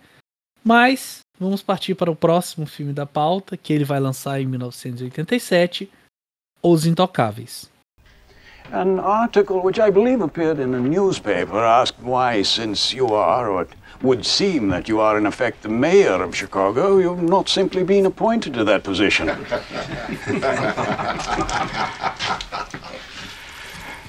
well, I'll tell you, you know, it's touching. Like a lot of things in life, we laugh because it's funny and we laugh because it's true. Some people say, reformers here say, put that man in jail. What does he think he is doing? Well, what I hope I'm doing, and here's where your English paper's got a point, is I'm responding to the will of the people. Após construir um império com bebidas alcoólicas, o lendário chefe criminoso Al Capone controla Chicago com mão de ferro o agente Elliot Ness tenta derrubar Capone, mas até seus melhores esforços falham por causa da corrupção que se espalha na polícia da cidade. Recrutando um grupo de elite de policiais que não serão corrompidos, Ness renova sua determinação para prender Capone. E aí, para puxar o papo para vocês, eu acho que essa temática, né, de não necessariamente máfia, mas de falar sobre a fundação do FBI é algo que está muito entranhado nos cineastas da nova Hollywood, né, e nos contemporâneos do, do De Palma. Prova disso é que ainda esse ano, aliás, daqui a algumas semanas, né, da data de gravação e lançamento desse podcast, a gente vai ter o Assassino da Lua das Flores do, do Scorsese, assim como outros filmes do próprio Scorsese, do Spielberg, né, que tratam sobre esse tema. E são filmes que trabalham dos dois lados, né? Ora eles atuam nessa parte de focar na polícia e aqui especificamente no Elliot Ness, né? Essa figura quase uma deidade aqui que ele se apresenta e ora também ele vai trabalhar mostrando um pouco da, do lado, digamos, bandido da coisa, né? Porque aqui o Robert De Niro é quase um coadjuvante de luxo, né? Aparecendo bem pouquinho, mas de fato tendo uma, uma imponência física muito grande no personagem. É, eu vejo esse filme como um, quase que um, um gangster barra faroeste, né? A gente tem ali um personagem, um herói clássico americano, um herói clássico do cinema estadunidense, que é o, o cara que chega na cidade para solucionar os problemas dela. Tem até algumas cenas que, que remetem a isso, tem aquela cena dele, dele descavalgando e tudo aquele, toda aquela trilha sonora então tem toda aquela, toda aquela coisa epopeica, daquela, daquela trilha sonora. E, e aí vem aquela coisa que o Leandro comentou da personagem feminina, que é. Que eu acho esse filme, do, de todos os filmes de, do, do De Palma que eu assisti, é o mais conservador de todos. assim É um filme totalmente conservador. É um, filme, é um filme bastante coxinha, em, certo, em, certo, em, certa, em certa forma, né? Ele é muito demarcado, assim, né? O que, o que é o antagonista e o que é o nosso herói. Tanto que na cena que, o, que a gente vê o, o Al Capone matando um cara paulada, a cena seguinte é o, o Elliot fazendo uma oração com a família, né? Nada mais padrão, homem de família estadunidense, aquela família americana padrão típica, né? E não que isso seja um demérito do filme, né? Acho que pra mim não é um problema, assim, é só uma contratação, mas foi claro assim para mim o, essa coisa Mas desse é, é que eu acho que o, eu, eu acho que ele tenta trabalhar mais a dualidade das coisas pro lado da, da instituição, né? É, da polícia. O, Sim, o Elliot, o Elliot ele tá muito acima disso. Né? É. Ele é o bastião da justiça de uma, de, um- uma polícia totalmente corrompida, e ele é esse bastião da justiça, o incorruptível. É. Ainda que ele seja tentado a ser, ele comete ali um, um pequeno deslize, isso não, não tira nenhum. O filme não deixa nenhum, nenhuma margem de você de questionar aquilo que ele faz. Mas eu acho que, assim, é, é um pouco maniqueísta mesmo esse lado da máfia. É, o personagem do De Niro, ele tem muitas poucas camadas, assim, mas eu acho que ele consegue estabelecer bem ali nas falas do De Niro, nas poucas, nos poucos momentos em que ele aparece, que existe uma ética, existe uma moral muito particular. Então, o vilão, ele nunca vai achar que ele é o vilão por mais que ele esteja matando a pessoa com um taco de beisebol ou com uma machadinha e com motivações totalmente escusas, ele tem as motivações dele, né? E ali eu acho que nos poucos momentos que o De Niro aparece, é, fica muito claro que ele se enxerga como uma espécie de um reparador é, da sociedade. Ele tá uma espécie de Robin, de, de Robin Hood, né? Do cara que é, é, tá só fazendo uma reparação histórica e que ele vai talvez ele até se candidate a prefeito e tal. Então, é, apesar dele ser de todo mal, ele não se enxerga dessa forma. É um pouco maniqueísta, sim, mas eu consigo enxergar é, um, um, um, o princípio de um desenvolvimento ali no personagem, mas eu acho que o foco mesmo é na, na instituição é, política e policial ali daquela cidade, né? É, de quem está governando a cidade em nome da lei.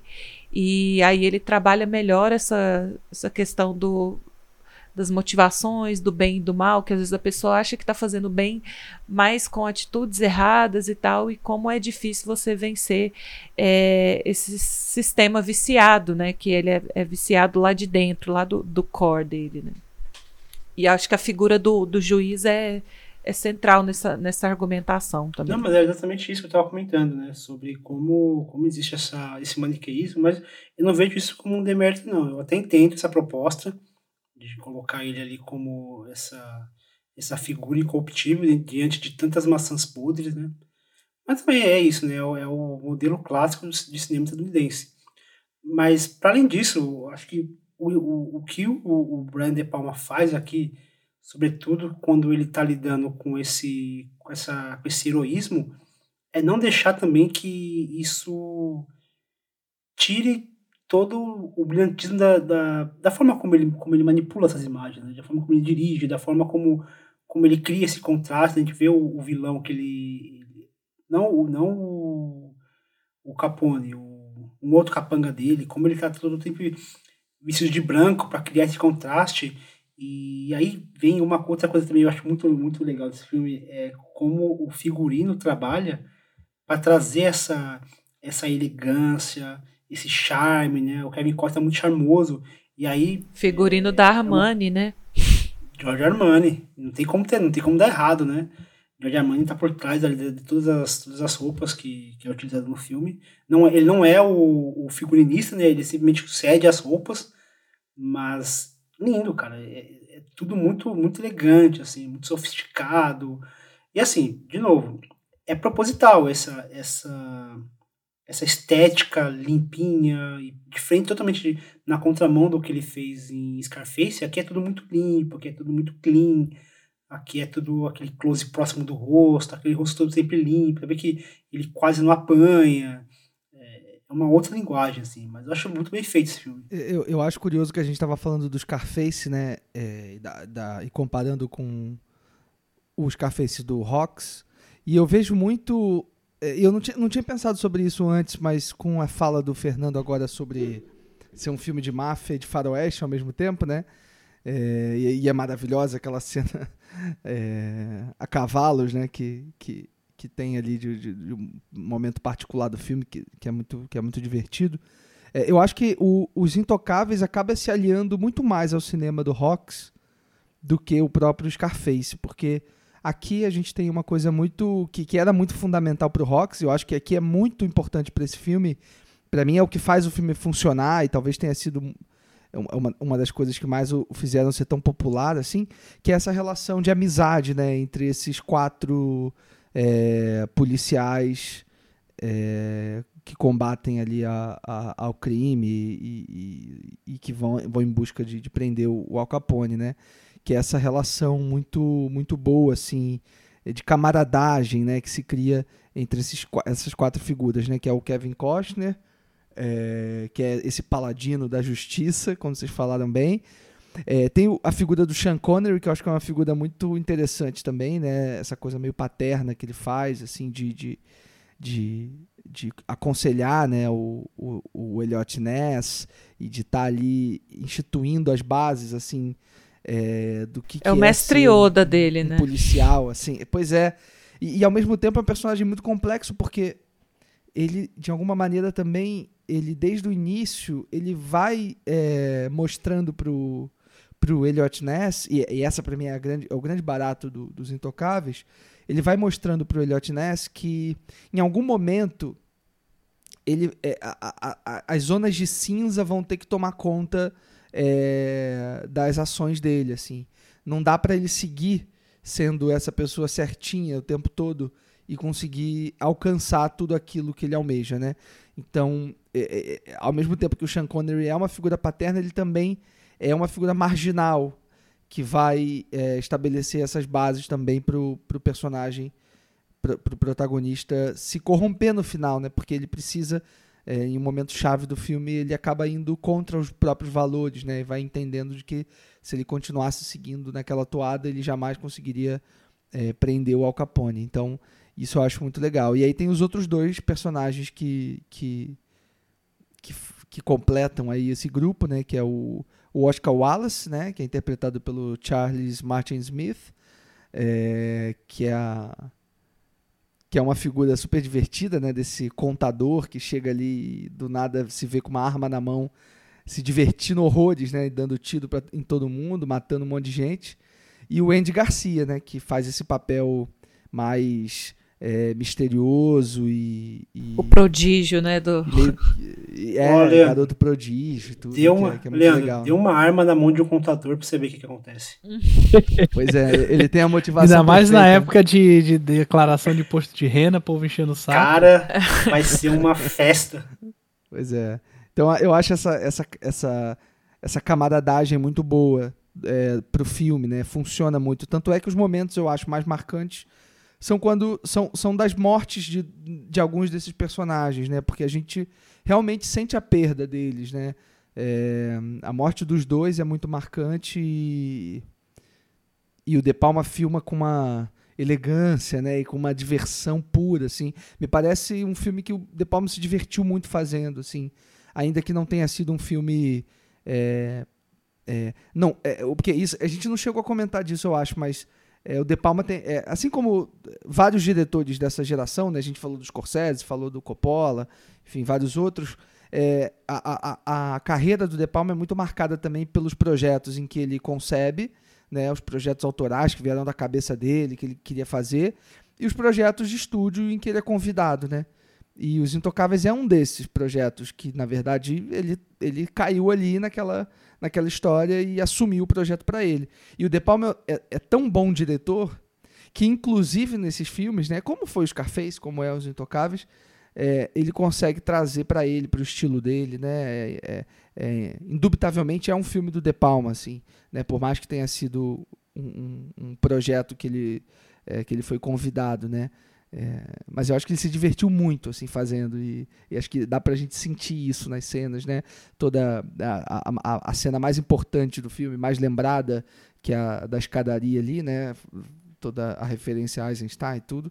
É, me parece que ele se divertiu muito, né, fazendo, tipo, é, é, é, é praticamente um, um, grande parque de diversões, assim, pro, pro De Palma, né? E é uma cena que ele vai, de certa forma, né, repetir no pagamento final, um pouquinho, né? Essa cena de estar tá numa estação e Uma tem uma certa urgência, uma perseguição e uma iminência de não uma violência de arma, né, que é o que tá acontecendo ali, mas uma violência que parece ser até maior, parece ser até superior a isso, né? No caso aqui seria o carrinho da, da criança e lá no pagamento final que a gente vai comentar é de fato a morte que a gente já sabe que é inevitável do protagonista, né? É, e essa. O Fernando até comentou na fala dele que ele acha que é um, um, um filme um pouco mais convencional do De Palma, né? Que tem uma. Tanto na, na, na representação dos personagens, né? Desse maniqueísmo mais acentuado, quanto na própria narrativa, né? É, eu já vejo como um filme muito, muito, muito elegante. Assim, acho que até para combinar com, com esse guarda-roupa Armani, assim, com toda essa estética mais noir, né, do thriller policial. Eu acho uma direção comedida, assim, mas excelente. E essa essa sequência toda da estação é, é, é muito isso, né? Uma aula de você estabelecer atenção e manipular completamente o seu, a sua audiência, porque eu já vi esse filme algumas vezes e eu sempre fico muito tensa é, nessa cena da, da escadaria, assim. E a cena do, o- do tiroteio na casa do, do, do outro policial, que é o Sean Connery, né? É, que também é uma cena que eu já sabia o, o resultado, mas que eu sempre fico muito tensa e torcendo para que tudo dê certo no final, né? Os resultados das, das, das sequências são diferentes, né? Um é trágico, o outro acaba dando tudo certo no final, mas isso que o Leandro falou, dele estabelecer muito bem desde o começo essa relação de, de irmandade ali entre esses personagens é essencial para que essas duas cenas funcionem, né? Tanto para a gente ter empatia pela morte deles, quanto para ter essa, esse momento catártico ali, onde ele está segurando todas as pontas ao mesmo tempo e consegue, é, enfim, de- é, derrotar aqueles caras e prender o Capone. E de quebra ainda joga um cara de cima do prédio, assim, que eu acho que é o momento mais é, catártico de todos. Mas o próprio De Palma, ele comenta, né, sobre essa cena que ele fez, que ele disse desde o começo para os produtores que ele precisava de uma escada. ele fala, né, que apesar dele ser essa pessoa que quer partir para ação e quer priorizar essas imagens impactantes, ele fala, esse tipo de cena ela tem que ser construída com calma. Então, eu vou chegar no- no- na estação de trem, eu vou filmar, vou fazer um plano aberto filmando as pessoas entrando, saindo. Vou filmar a escada de cima, vou filmar a escada de baixo, vou filmar a escada de lado, vou filmar o relógio para dar esse, centro, esse, esse senso de urgência, o tic-tac do relógio. Daí vai entrar a mulher e essa mulher, coitada, fica sete, oito minutos ali tentando puxar aquele carrinho. Então a, a, a construção dessa tensão para a cena vem com esse histórico, né, de todos os assassinatos e de tudo aquilo que a gente acompanhou antes, mas também com esse tempo, com essa cadência que ele leva, tanto para estabelecer é, o espaço, né, a coisa, a geografia ali daquela cena mesmo, e é, a tensão do, do, de, de todas as peças que estão sendo colocadas ali naquele tabuleiro, né. Enfim, eu, eu acho que os, os Intocáveis é um filme intocável, assim, também eu gosto demais. É, fora essa questão que o Leandro pontuou muito bem anteriormente, né, da personagem feminina que não tem nem nome. É, mas é isso, o filme deixa claro até no próprio título que ele está lidando com esse núcleo masculino e está focando 100% nesse, nesses personagens. Então podemos partir para o próximo filme da pauta, que ele vai fazer em 93, O Pagamento Final.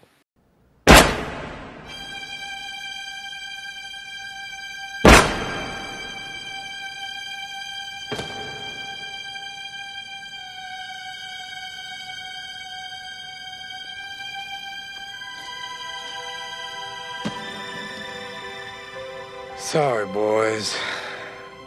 All the stitches in the world can't sew me together again. Lay down. Lay down. Gonna stretch me out in Fernandez Funeral Home on 109th Street. Always knew I'd make a stop there.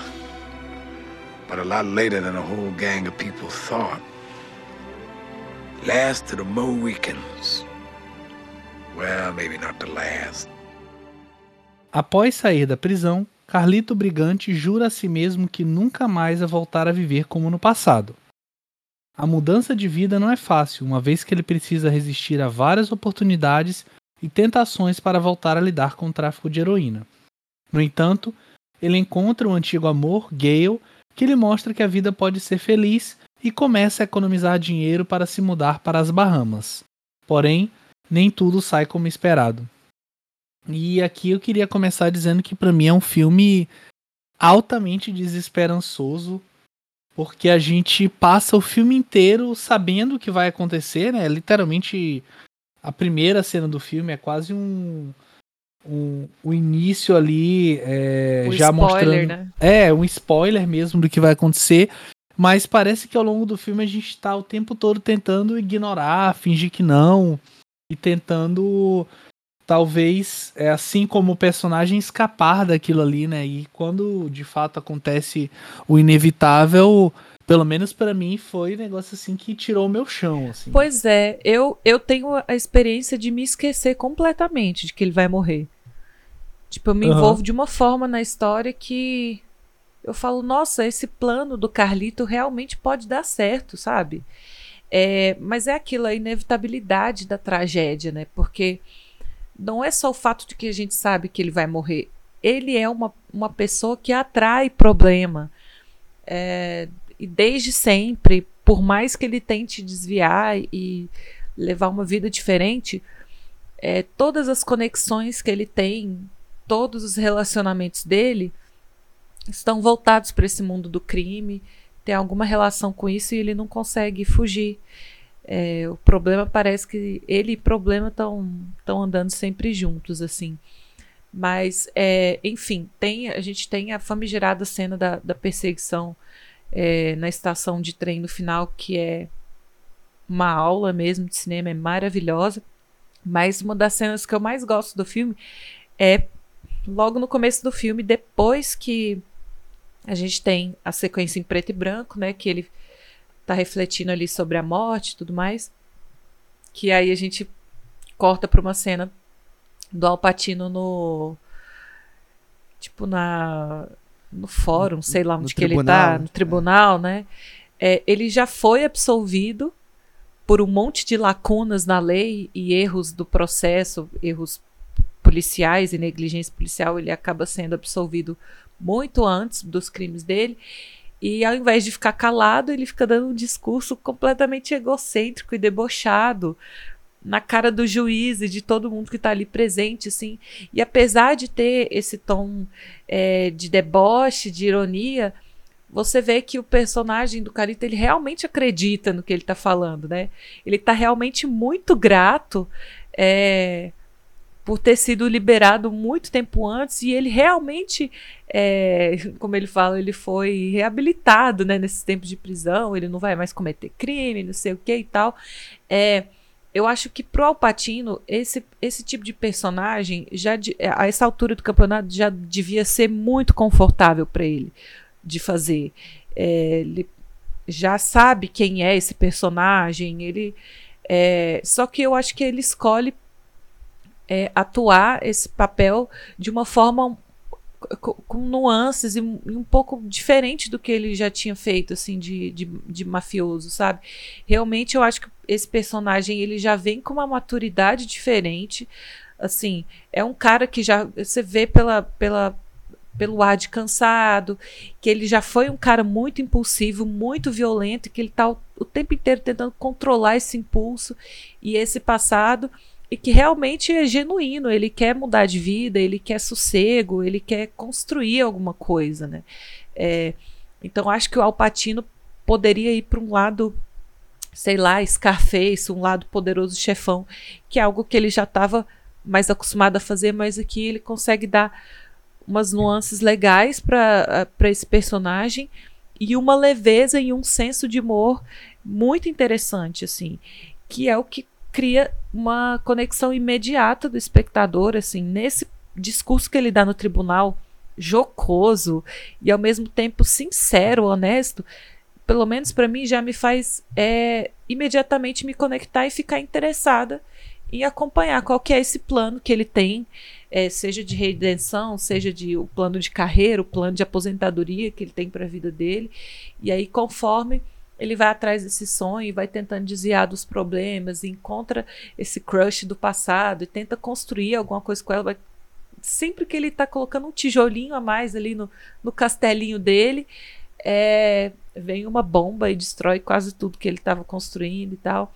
E eu acho que essa cena do tribunal ali no comecinho é essencial para gente acabar esquecendo que ele vai morrer de forma trágica no final e torcer o tempo inteiro para que o plano do Carlito dê certo assim durante certeza, o filme. Eu acho que o, o Alpatino ele tá muito bem aqui.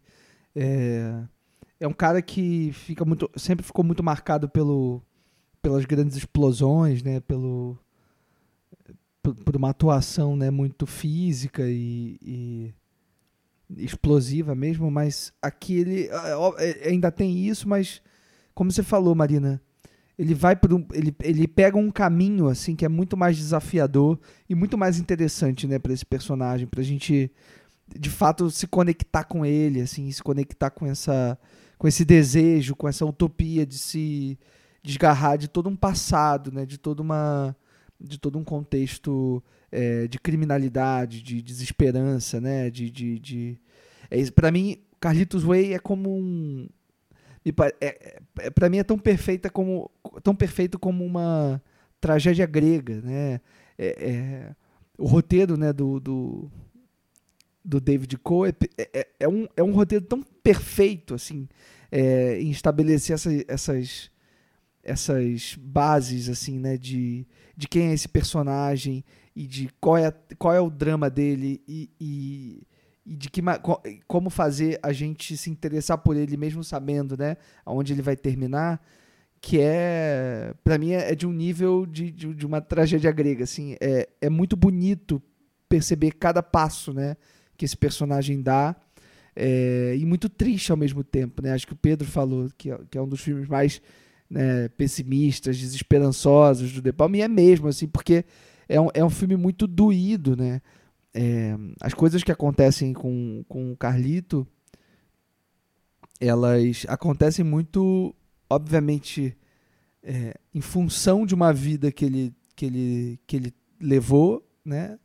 em função de um passado, de, uma, de um contexto, de uma criação, mas ao mesmo tempo muita, muitas coisas acontecem contra a vontade dele, né? Assim, e ele em vários momentos do filme verbaliza isso, né? Tipo, é, não é possível, né? Parece que essas coisas me perseguem, né? Parece que é, não, não tem jeito de eu, de eu, de eu me livrar, assim. É, isso é comentado ao longo do, do filme em vários momentos, assim.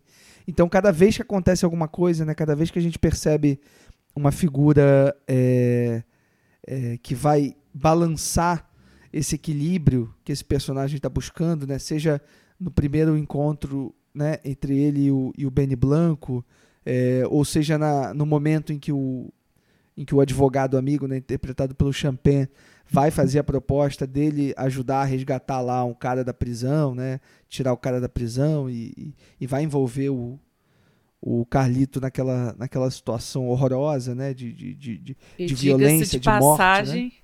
o Champagne irreconhecível, né, nesse filme. Ele tá muito Com bem. Careca cabeludo. Né? Cabelinho. Né? É. é muito bom. Enfim, é um, é um filme que é isso, assim, do, do, do, do início ao fim, ele é absolutamente angustiante, porque a gente sabe onde ele vai terminar, e ainda que a gente acredite, né, em vários momentos que ainda há salvação, ainda há escapatória, o próprio filme fica lembrando a gente, né, a todo momento de que não. Tipo, a, a gente tem, tem um destino aqui e, e, e nada vai, vai desviar, né? É, ainda assim, ainda assim é um filme que, que, que, tem uma beleza tão grande assim. Eu acho que por mais pessimista e por mais é, trágico que ele seja eu acho que aquele final né quando a câmera do De Palma vai para aquele anúncio de, de, de, de, turismo né com aquela mulher dançando com aquelas palmeiras é, balançando pelo vento e, e quando a mulher começa a rodopiar a gente enxerga né a Gale que é essa a, a, o, o, romance né, do Carlito. A gente enxerga a Gale ali naquela mulher. Aquilo para mim aquilo leva a gente para um outro de fato é a gente é o plano dele que deu certo, né? É isso, assim, a gente é lá. transportado para o paraíso, assim. O filme termina no paraíso e e dane-se, assim. E isso é bonito demais, assim. Eu acho que o filme deixa claro que existe redenção, assim. É, mesmo a, depois da, mesmo com a tragédia toda, eu acho que é, deixa claro que dá para acreditar em algum tipo de redenção para esse personagem, né? É, e para mim uma das melhores cenas do filme assim é quando é, o filme deixa claro quem vai ser esse algoz, né? Que vai matar ele, que é quando ele se desentende lá com Benny Blanco na, na boate. E é o momento em que ele assina a sentença de morte dele, né? Ele decide não matar o Benny Blanco e os dois estão tão, tão na parte do fundo da boate, né? E tem uma luz vermelha refletindo sobre eles. Só que claramente o Benny Blanco ele tá completamente tomado pela luz vermelha, assim, você vê que ele é o, o, o, o personagem do Alpatino no passado, né? Completamente sem dualidade, completamente é, tomado pela raiva, pela vingança, totalmente maldoso, né? E quando você tem o contraplano para o Platino, para o Alplatino, ele está é, diretamente dividido assim pela luz, né? Você tem a metade do rosto dele tomado pela cor vermelha e a outra metade branca, assim. E aí, nesse momento em que ele decide não matar o Benny Blanco, é o momento em que ele assina a, a, sentença de morte dele, assim, por assim dizer, né? Que é uma cena muito, muito bonita e que quase não tem diálogo, assim, é mais uma uma troca de xingamentos, mas que diz muito sobre o final. O, o filme já dá as dicas, né? Ele, ele fica te lembrando que vai ser trágico, que o cara vai morrer, mas a gente não quer acreditar nisso. E, e tem uma narração muito bonita, né? É. O tempo todo. É, e tem uma coisa que a gente fica o tempo inteiro, eu senti isso, é de que talvez a gente teme por em algum momento o, o Carlito ele ele voltar de cabeça para o mundo que ele que ele estava antes, né, para o mundo da máfia. E em vários momentos ele esteve perto de voltar é, e ele e ele resiste isso. Eu acho que isso também causa uma uma empatia, uma um desejo de que de alguma forma ele vai aquele plano dele vai dar certo. E o Camarina falou a verdade a gente sabe que a gente abre o filme sabendo que ele vai ser alvejado, mas a gente, se, a gente fica tão imbuído na história que por algum momento a gente esquece disso. É como se. E, e, o, e, o, e o Brian De Palma ele comenta sobre isso. Ele falou: Eu quero contar essa história no começo, mas eu quero contar de um jeito que que no final as pessoas esqueçam que, o que aconteceu. E é bizarro como isso acontece. É, é surreal como a gente se identifica. E aí vai muito a questão e como ele articula essa, essa relação do, do Carlito com a Gale, porque eu, eu acho que é isso que move a história. Eu acho que é, ela, é, ela é a chave principal para essa mudança e para esse comportamento dele. E a todo momento. Ela é a única coisa boa que ele tinha, né? Fora da prisão. É, exatamente. E assim, ele, ela. A gente teme toda hora que eles. que acontece alguma coisa onde a relação dele é onde a relação deles é abalada. A gente teme pelo que aquilo vai representar na vida do, do Calito, porque ela é o, o alicerce dele. E, é, e, essa relação que move o filme. É um filme que. Cara, eu, eu, eu veria mais três horas de filme só para saber mais a relação dos dois, porque é muito, é muito bonito, é muito, é muito sincero, é muito delicado. É uma relação de opostos, mas que de alguma forma eles se complementam. É, assim, esse filme, assim, me arrebatou de uma maneira, assim, inacreditável.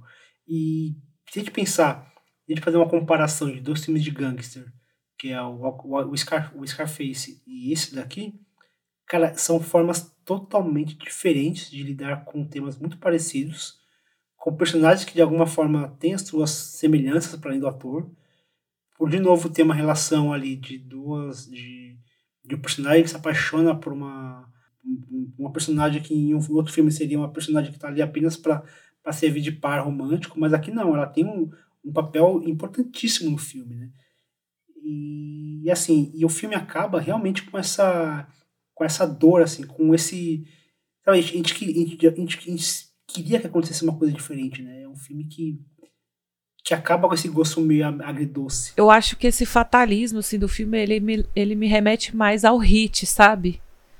É, do Michael Mann, assim, eu, do que com os outros filmes de gangster, assim, eu pelo menos é, sinto isso, tanto na linguagem quanto na. Por um momento achei que você falar do hit conselheiro amoroso, eu fiquei na dúvida. Eu também. Onde eu foi? Meio... vai chegar? não, gente, mas como Podia ter falado fogo contra fogo, que aí não ia ter. É, bem melhor. Ai, americanizado, né? Não pode. Mas, mas é eu, concordo, eu concordo, Maria. Indo na linha do que. que... Fala aí, Leandro. Não, só comentar que acho que tem muito a ver também os filmes. Eu gosto, gosto dessa ah, tá, Achei que você ia dizer que tinha a ver o hit. Não. O celeiro não, Will Smith. De Mas nessa onda do que vocês vêm falando e que eu também comentei no começo, eu acho que talvez não seja nem o fato da gente esperar que talvez mude o final, mas da gente, oh, desculpa, esquecer que mude o final, mas da gente esperar que mude.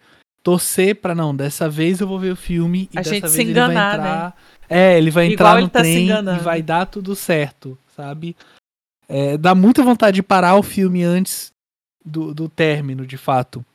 E eu acho que nesse sentido ele é um filme muito irmão do. Agora eu vou ser americanizado porque eu não vou lembrar o título em português.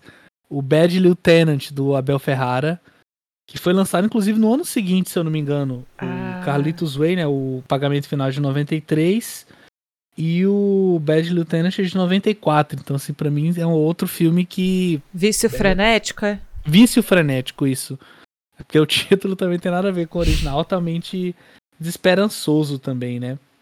Mas a gente pode partir para um filme talvez um pouco mais vibrante, um pouco mais é, de ação, né? Que inclusive é, fazendo elo com o que o Fernando mencionou de Scarface para pagamento final. Acho que se a gente comparar os dois com o próximo filme da pauta, que é Missão Impossível, dá até para dizer que são filmes de diretores totalmente diferentes, né? Que talvez nem se conheçam, mas todos obra de um grande cineasta que é o Brian De Palma. E a gente vai falar de Missão Impossível de 1996.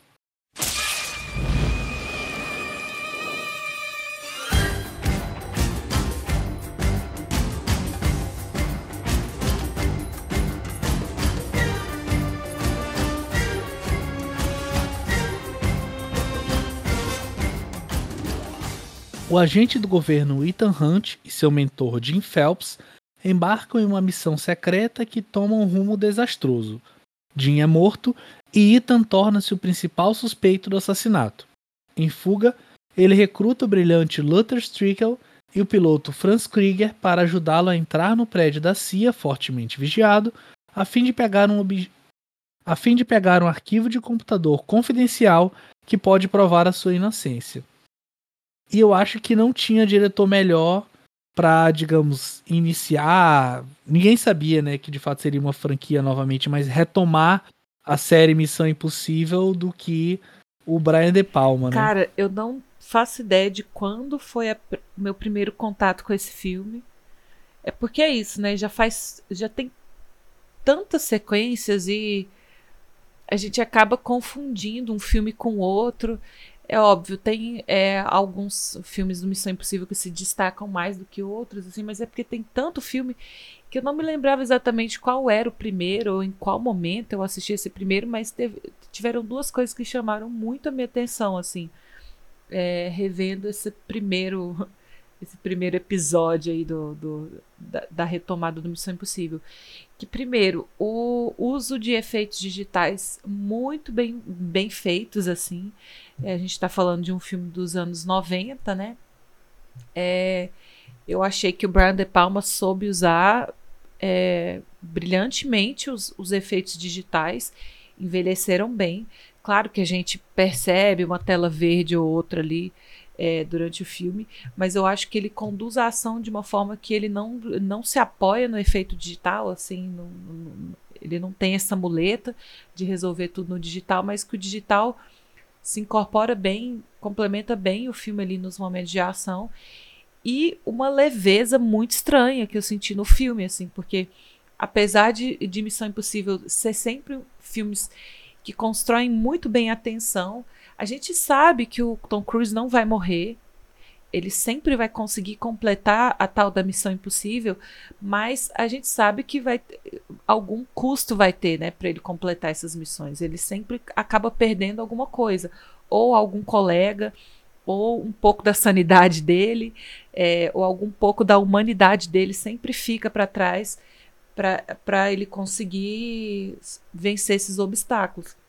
Só que esse primeiro filme eu senti uma leveza e um senso de humor é, que eu não sei se é, sucedeu assim nos, nos, nos filmes é, é, que se seguiram. Eu acho que a franquia, com o passar do tempo, ela ganhou corpo, ganhou é, orçamento, público e veio junto uma seriedade, ficou, os filmes ficaram um pouco mais sisudos assim, e esse primeiro eu acho que pela falta de responsabilidade de ser uma de ter uma continuação, de fazer parte de uma grande franquia que vai ter que conectar um, um filme ao outro, uma ideia a outra, eu acho que é um filme mais solto, é, mais leve nesse sentido, mas que ainda tem o peso da ação, que tem o risco é, de não saber se o personagem vai sobreviver ou não. E ele não poupa ninguém, pelo menos nesse primeiro filme, né? Os quatro melhores amigos ali da, da turminha do começo, todos morrem, né? E Marina. Fica...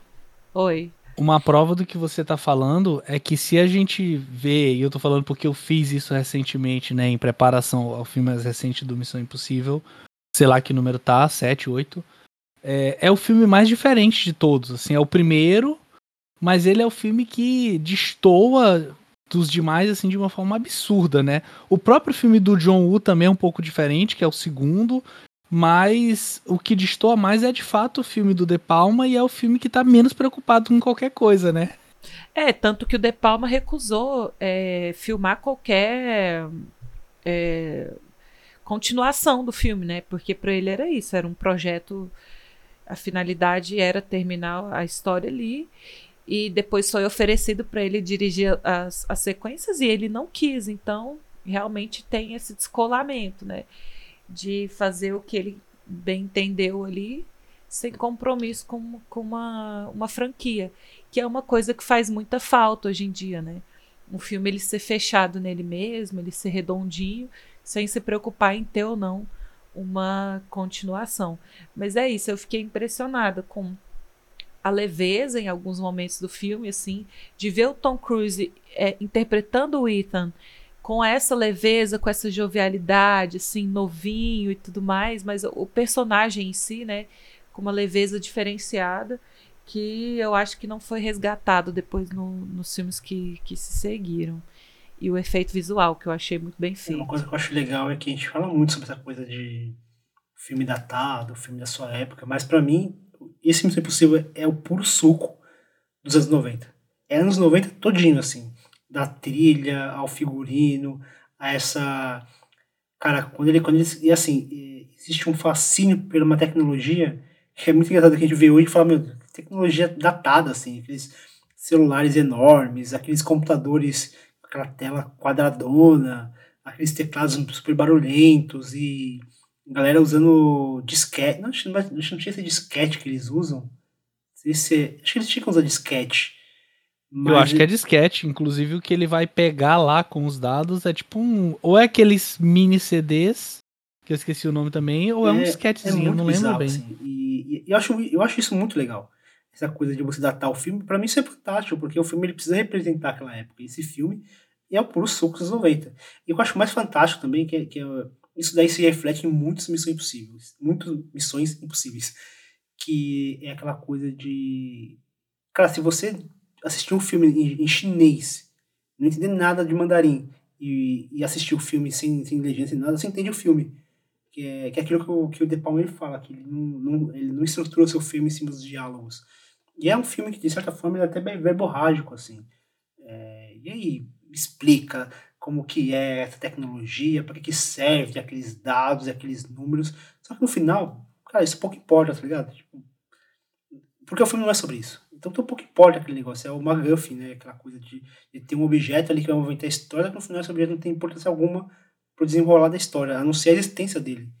E acho que aqui também tem esse exemplo muito forte, né? Ele tem ali uma tecnologia que uma informação que a gente mal entende para que, que serve aquilo, Mas tá lá e o filme, isso movimenta o filme. Eu acho isso muito interessante. E ele realmente movimenta o filme. E tem a famosa cena dele caindo lá no. É, ficando pendurado pela corda. E aquilo ali é de uma genialidade, porque não é só aquela cena, não é só aquele final, né? De novo, aquela cena só é importante porque é toda uma construção daquela cena. Não é só o momento em que ele tá ali parado, quase encostando no chão. Toda aquela construção do silêncio, toda aquela coisa da, de, um, de, um, de um movimento milimétrico para ele não, não ter barulho, para não ter é, tem mudança de temperatura, e tem toda aquela, aquela coisa do suor caindo. É toda uma construção que nos leva àquela cena tão memorável e que o De Palma sabe fazer com maestria, essas grandes cenas, mas não só a grande cena por si, mas toda a construção daquela é, eu, eu, acho que o, o De Palma ele é um, um cineasta que foi feito para dirigir filmes de gênero, né? Ele lida muito bem com gêneros cinematográficos, né? É, seja fazendo filme de terror, filme de máfia, é, né, thrillers e enfim, aqui se engajando numa numa narrativa né, de um filme de ação e de espionagem que que é isso assim, ele não não sei se ele já tinha feito antes assim desses moldes, né? Acho que alguns elementos ele já tinha é, já tinha aplicado em filmes anteriores, né? Mas é, entrar de cabeça mesmo na coisa do gênero de, de, de, ação, espionagem, eu acho que foi aqui e, e eu acho que ele se diverte muito fazendo tudo assim. O, o, De Palma ele ele, ele por mais que eu concorde um, com o Pedro de que é um filme bastante diferente, né, e que depois os filmes foram ganhando do Missão Impossível foram ganhando outro tom, né? Foram ganhando outra dimensão também, né? Outra importância e, e, e tendo que se comprometer com outras questões. Eu acho que aqui tava, o caminho estava muito livre assim para ele ele fazer o que ele quisesse, apesar de ter ainda assim um controle já muito grande do Tom Cruise, né? Era um projeto do Tom Cruise com a Paula Wagner, né? Produtora e é, era tudo muito controlado também, né? Não é como se o De Palma tivesse também é, carta branca para fazer o que quisesse, né? Ele estava submetido ali a uma aprovação, tanto é que isso gerou mil picuinhas, né? É, ele traz o, o, o David Coep para roteirizar o filme, o, o Tom Cruise não gosta do roteiro, aí vai chamar o Robert Downey para fazer o, o, uma nova versão, né? grande Robert Downey, né? é, grande roteirista, consagrado também, de Nova Hollywood, né? É, roteirista de Chinatown é, tudo mais. E, e o De Palma meio que não gosta assim, do, do trabalho que o Town faz, chama de volta o, David Coip. E o filme fica ali nessa coisa, nesse jogo de forças também, né? Para onde que vai, assim, que que acho que é um pouco parecido com a relação dos Scarface que eu comentei, né? Acho que tem também uma coisa ali de um filme que está sendo é, está sendo realizado é, com muitas forças envolvidas, assim, né? Não é só um autor que está fazendo o que quer ali com todo o controle. Não, assim, tem, tem muitas forças em jogo. Mas eu acho que o De Palma ele se sai bem nessa, porque ele, ele acho que ele vai se aproveitando assim de cada uma das, das forças, né? De cada uma das potencialidades que, que as figuras oferecem. Assim, eu acho que ele aproveita muito do roteiro do, do David Coep, né? Uma coisa de construir essa essa é, um, construir os códigos né, do que seria o Missão Impossível para sempre, assim, ainda que isso que eu estava falando lá no início, né? Ainda que os filmes sejam muito diferentes depois, eu acho que aqui nesse filme ele já estabelece tudo, assim. Ele estabelece uma questão de jogo de, de espelhos, ele é, estabelece a questão da desconfiança, né? De que nada é o que parece. E isso também tem muito a ver com o cinema dele. É, e isso, e a figura né, do, do, do, do, do Tom Cruise, né, do, é, do Ethan Hunt, né, é construída aqui. Esse personagem ele, ele segue, né, é, é o mesmo personagem sempre, assim. É, as bases para o personagem são, foram criadas aqui. O uso da tecnologia, coisa de você ir para vários países, enfim, é, tá tudo nesse primeiro filme, né? E e acho que o De Palma soube se aproveitar muito bem disso, desse, dessa parte do, do dessa construção imagética, né, de, de, de, de códigos e de elementos que vão constituir Missão Impossível e também se aproveita muito da figura do próprio Tom Cruise, né, é, como um grande astro, né, uma figura midiática e tudo mais. Eu acho que ele sabe bem conduzir isso tudo também a favor do filme dele, né, a favor desse personagem e é um filme muito muito emocionante, assim, né? Todas as escolhas que o que o De Palma faz, assim, desde é, resolver matar todo mundo no primeiro ato até é, propor aquela perseguição alucinante, né, de um, helicóptero perseguindo um trem, assim, tudo isso é muito é muito maluco pensar que, que essas coisas essas coisas saíram do papel ali, né, e, e é muito divertido ver isso tudo, assim, é, e, e, e, eu acho muito legal como o Missão Impossível acabou se tornando uma, uma franquia, né, um, uma série de, de filmes que parece que está cada vez mais querendo dar passos é, gigantescos, né? Cada vez mais essa escala vai aumentando, assim. E, e, e, eu acho isso muito insano, porque eu acho que já, o, o, primeiro filme ele já começa com uma, com uma proposta, tipo, lá em cima, assim. Tem coisas... Já é muito absurdo, né? É, tem coisas absurdas no filme. Então, é, de modo geral, eu gosto como o De Palma resolve essas, essas, essas essas forças a princípio contraditórias, mas que eu acho que ele faz uma boa amarração assim é, para o filme. Dito isso, não é o meu Missão Impossível favorito, assim, eu, eu, eu tenho outros assim que eu gosto mais, é, mas tenho que tirar o chapéu assim para para habilidade do De Palma construir todo esse é, todo esse contexto assim que depois perdurou tanto, né? É um universo que estava tateando ali na época, né? Uma coisa que eu não lembrava é como esse filme não tem contexto nenhum, né? Ele já começa com os personagens apresentados e se você não conhece a série, dane você vai conhecendo mais o Ethan Hunt depois, né? Eu não lembrava que começava, até porque já, já tinha série, então talvez não tivesse a necessidade de contextualizar. Ah, mas uma série de 30, 40 é anos muito, atrás. Isso que eu achei curioso, assim. Não lembrava que esse filme. É, mas não precisa também, né? O tipo, o tipo de filme que ele faz, né? Que, o, o tipo de filme que é o Missão Impossível, você não precisa saber muito, é, assim. É, é bem uhum. isso. De quem é esse personagem. Não, e antes da gente saber sobre aqueles personagens, ele mata 80%, né? Ou supostamente é. mata. É. No caso do personagem do John Voight. E, e, e, acaba sendo uma coisa, uma coisa interessante, né? Você pega um personagem que você não tem qualquer background dele e, e você acompanha e e vai, né? Você vai no carisma do, do, Tom Cruise, que talvez é o grande é o grande chamariz desse filme, né? Talvez um outro um outro um outro ator é, é, criar essa dificuldade. Até, até porque parte da graça do Missão Impossível, do De Palma, é a gente não saber também que o, o Ethan Hunt é o Ethan Hunt, assim.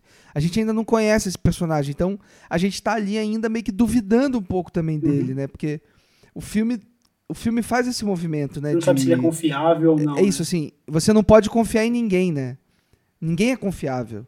Nem o é, Ethan Porque, assim, eu não, eu não lembro do, do, Mas, pelo que eu lembro dos outros filmes, nenhum, nenhum dos outros Missões Impossíveis, o Ethan Hunt é tão sarcástico e tão irônico, assim, né? Não, não é, não. então, eu, eu, eu, falei, eu falei, caramba, ele tá muito diferente aqui, ele tá muito, ele tá muito sarcástico, ele tá muito irônico, então ele é um personagem não muito confiável mesmo.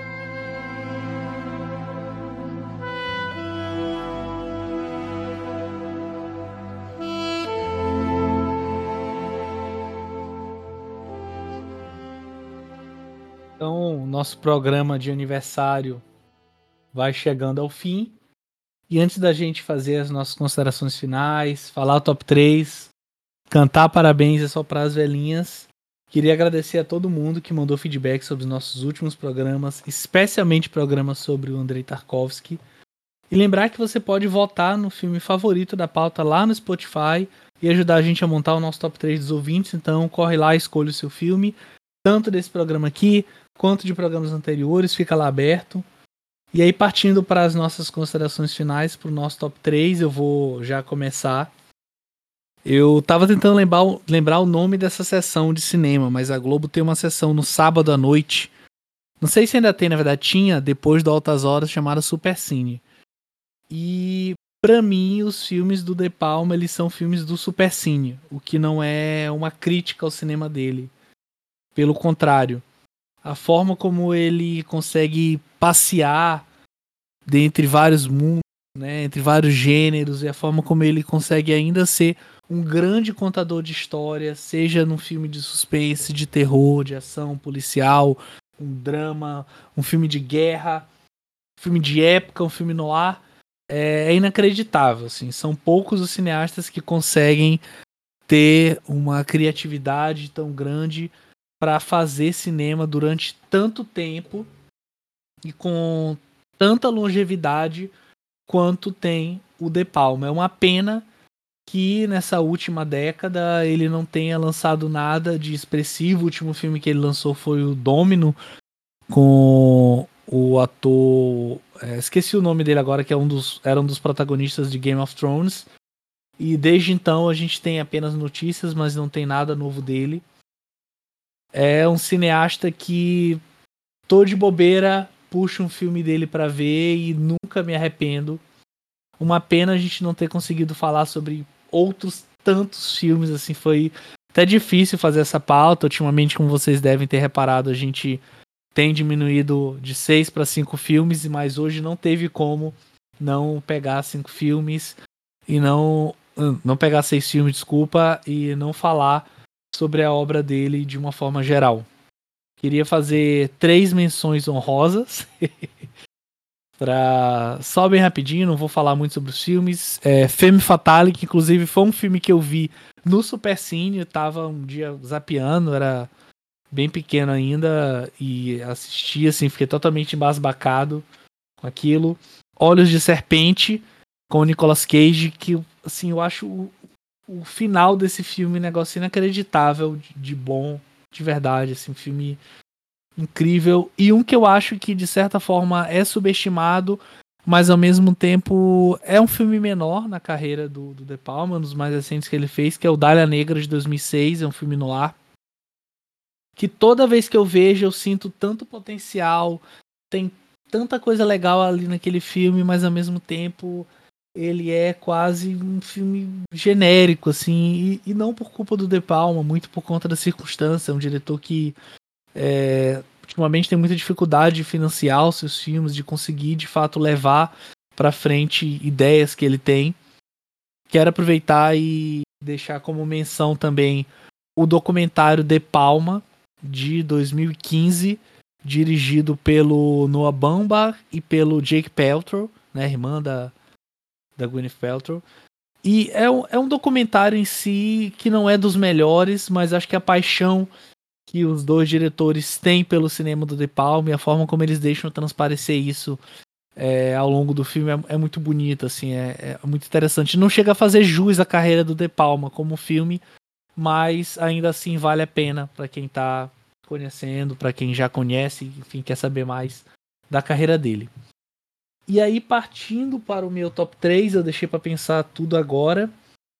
Mas eu vou colocar em terceiro lugar Um Tiro na Noite. Como eu falei, é um filme que eu particularmente não consigo me conectar tanto. Mas eu sinto sempre a importância dele, eu sinto sempre o local que ele ocupa né, nesse panteão das grandes obras do cinema. Em segundo lugar, eu quero, eu quero colocar o Scarface, né? Que eu acho que é um filme, queira ou não queira, é muito pop, mas é um filme seminal da carreira dele. E em primeiro lugar, não tem como, assim, Pagamento Final, um dos filmes mais arrebatadores que eu já vi. E eu acho que ele é, sobretudo isso, por ser um filme que a gente vê até despretensiosamente.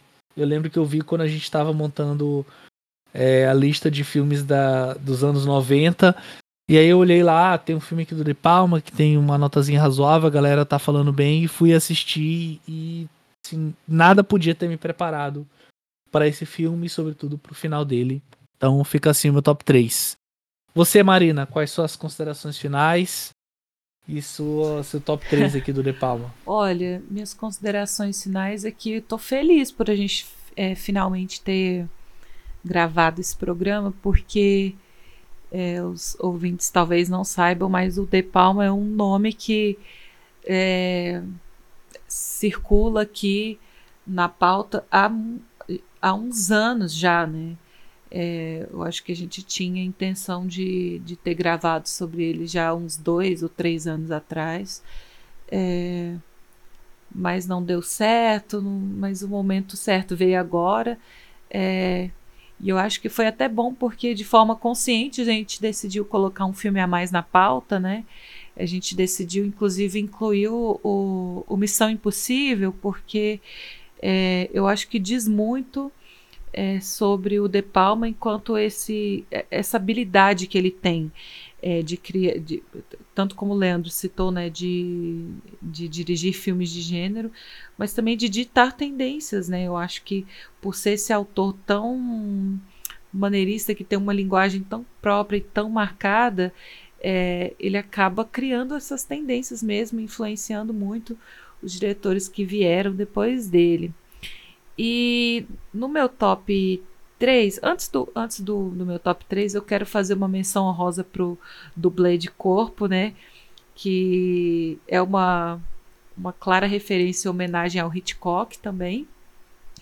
É, e eu gostaria de indicar para vocês, é, não, eu acho que essa entrevista dele não tem traduzida, mas tem umas legendas automáticas lá no YouTube que é uma entrevista que ele deu na época, mais ou menos na época de lançamento de Dominó, no Leçon do Cinema, é, na França.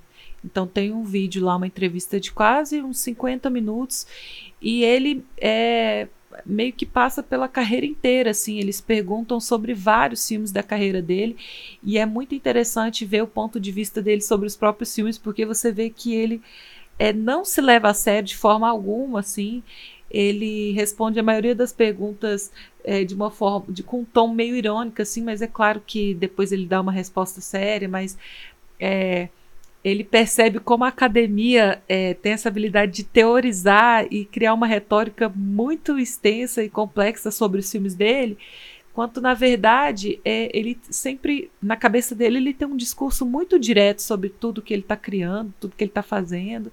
É, e é uma entrevista que a gente consegue ver um lado muito humano dele também, como eu já comentei ele falando sobre o, o Pecados de Guerra, né? É um filme que ele sente pessoalmente é, uma tristeza muito grande porque ele estudou a história é, real muito de perto e ele quis é, ir numa, numa, numa mão totalmente diferente do que foi o Apocalipse Sinal, por exemplo. Ele chega a comentar sobre isso, né? Que ele não queria falar desses homens, desses americanos que vão à guerra e, e, ficam completamente loucos. Não, não é sobre isso. Ele queria contar a história dessa mulher que foi completamente abusada e maltratada por esses soldados e tal, que também enlouqueceram sim, mas não é sobre isso a história que ele está querendo contar, né? E foi um filme muito mal recebido, muito mal aceito pelo público americano, o que causa um, um, uma tristeza muito grande para ele assim. Mas quem puder assista essa entrevista, né, com a Leção de Cinema é, no YouTube. É muito legal. E aí partindo para o meu top 3, em terceiro lugar eu vou colocar Um Tiro na Noite. É, é um prazer assim ver o John Travolta tão bem num papel e essa convergência é, é, de temas, assim, ao mesmo tempo que você tem essa figura muito emblemática do John Travolta, é um filme que está comentando sobre o próprio cinema é, e tem todas essas referências, né, que a gente falou é, do Blow Up e do próprio. A conversação. Que a gente comentou esse ano aqui no podcast, não foi? Foi, gravando Sim, um podcast Coppola. sobre do o Coppola. Coppola. Falamos da conversação. Um filme que eu acho que consegue trabalhar bem a, a construção da, da, da, da, loucura ali na cabeça do personagem, né? Você vê bem o arco narrativo dele, o desenvolvimento do personagem. É, a tensão crescente no filme, mas é um filme que é bem equilibrado, é, com essa questão do, do, do mistério, da investigação, da tensão, mas que também tem o romance meio engraçado, meio disfuncional dos dois ali, que ajuda a levar a narrativa de uma forma é, leve, de uma forma que a gente consegue se identificar com os personagens. Em segundo lugar, eu quase coloquei em primeiro, que é Os Intocáveis, que eu acho o filme assim elegantíssimo, é, redondinho, assim, é, uma história muito bem contada, muito bem atuada, muito bem fotografada, muito bem vestida, muito bem maquiada, assim. Eu acho que é um filme é, esteticamente lindo, que é um, um, uma das prioridades do, do De Palma, né? Tem é, o poder da imagem, a força da imagem, que é muito bem construída, muito bem fotografada, mas que é um roteiro excelente também. Quando o texto precisa ser dado, é um texto muito bom, muito bem falado, muito bem atuado é, quando precisa ter um, um, diálogo mais expositivo, ele não é cansativo, ele não é bobo, ele tem um propósito. E apesar de ser um, um, um diretor da ação e da imagem, é, eu acho que o De Palma consegue trabalhar com roteiros ótimos, é, desenvolver muito bem os personagens, mesmo que essa não seja a prioridade dos filmes, né? Em primeiro lugar, estou junto com Pedro, né? Pagamento final, não tem nem jeito, acho que por tudo isso que a gente falou. E para mim o ponto central que me arrebata no filme é de fato realmente a atuação do Al Pacino. Eu acho que ele está num auge de carisma e de complexidade assim na atuação dele, é realmente um personagem que é cheio de defeitos, mas que eu aprendi a amar assim, e fico torcendo até o último segundo para que ele não morra, né? Como diz o Pedro, a vontade de pausar antes dessa bala atingir o peito dele e fingir que nada aconteceu. Mas é isso, ficou assim meu top 3. É, depois eu, eu, eu gostaria que a gente. Não sei se dá para fazer hoje, a gente tentar fazer um top 3 do plano de sequência, o que que, porque a gente fez há uns anos atrás, né? Queria saber como é que tá o top 3 individual de cada um, ou talvez pedir para os nossos ouvintes, né? Deixar um comentário aqui quais eles acham que é o o, o, o top 3 de, de, diretores ou de programas aqui do, do nosso podcast nesses últimos seis anos. É isso, gente. Obrigada. Bom, Marina, você, Leandro, quais suas considerações finais, seu top 3 aqui do Brian de Palma? É, bom, queria agradecer pelo papo, gente, foi muito bom. É, agradecer também a, aos ouvintes aí que pediram, né, Brian de Palma ao longo desse, desses últimos anos. É, bom, estamos caminhando aí para o nosso sexto ano juntos. É uma alegria poder tocar esse projeto por tanto tempo. É, a gente está no 65 episódio. É, olhando assim por número, parece pouco, né? Porque a gente lança é, um episódio por mês, né? Em geral, né? Quando a gente não dá uma pulada, assim, por questões que são Abafa. É, alheias à nossa vontade. Deixa pra lá, deixa pra lá. Mas quando, quando olho o número assim parece pouco, mas não é assim, é, é muito tempo, né, fazendo esse, esse, esse trabalho juntos, mas é uma, é uma diversão, é uma, é uma alegria, né, poder estar é, tá ali assistindo as filmografias e incentivando também a gente a estudar, a correr atrás é, Ô, Leandro, de pensar o cinema de uma forma mais abrangente, assim, né? E Fala, são, se você parar para pensar, são 65 obras diferentes umas das outras, né? De uma arte que é super recente, que é o cinema, né? Assim, o cinema como a gente pois conhece. É, né? Então, apesar de parecer pouco, são 65 histórias diferentes uma da outra que tem suas complexidades e tal. É muito legal perceber que tem tanta diversidade no cinema, assim, tanta coisa para falar.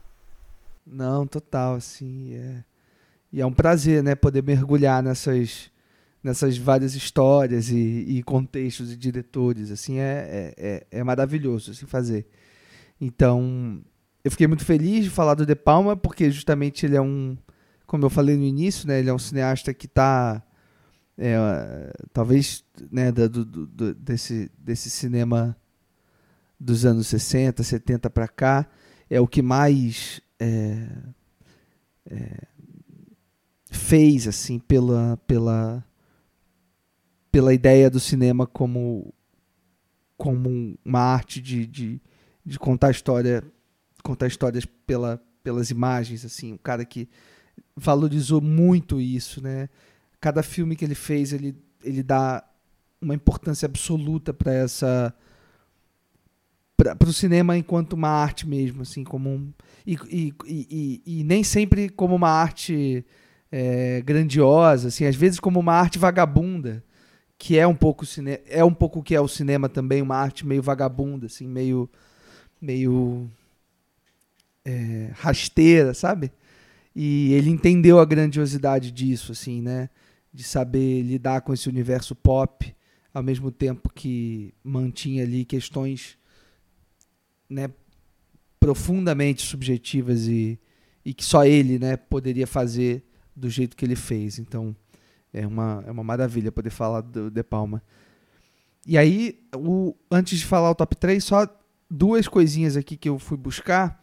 Quer dizer, uma eu já tinha lido, é, tinha lido uma notícia de que o De Palma ia fazer um filme baseado no caso do Harvey Weinstein, né? Hollywood, assédio sexual e tal. Eu tinha lido essa notícia alguns anos atrás.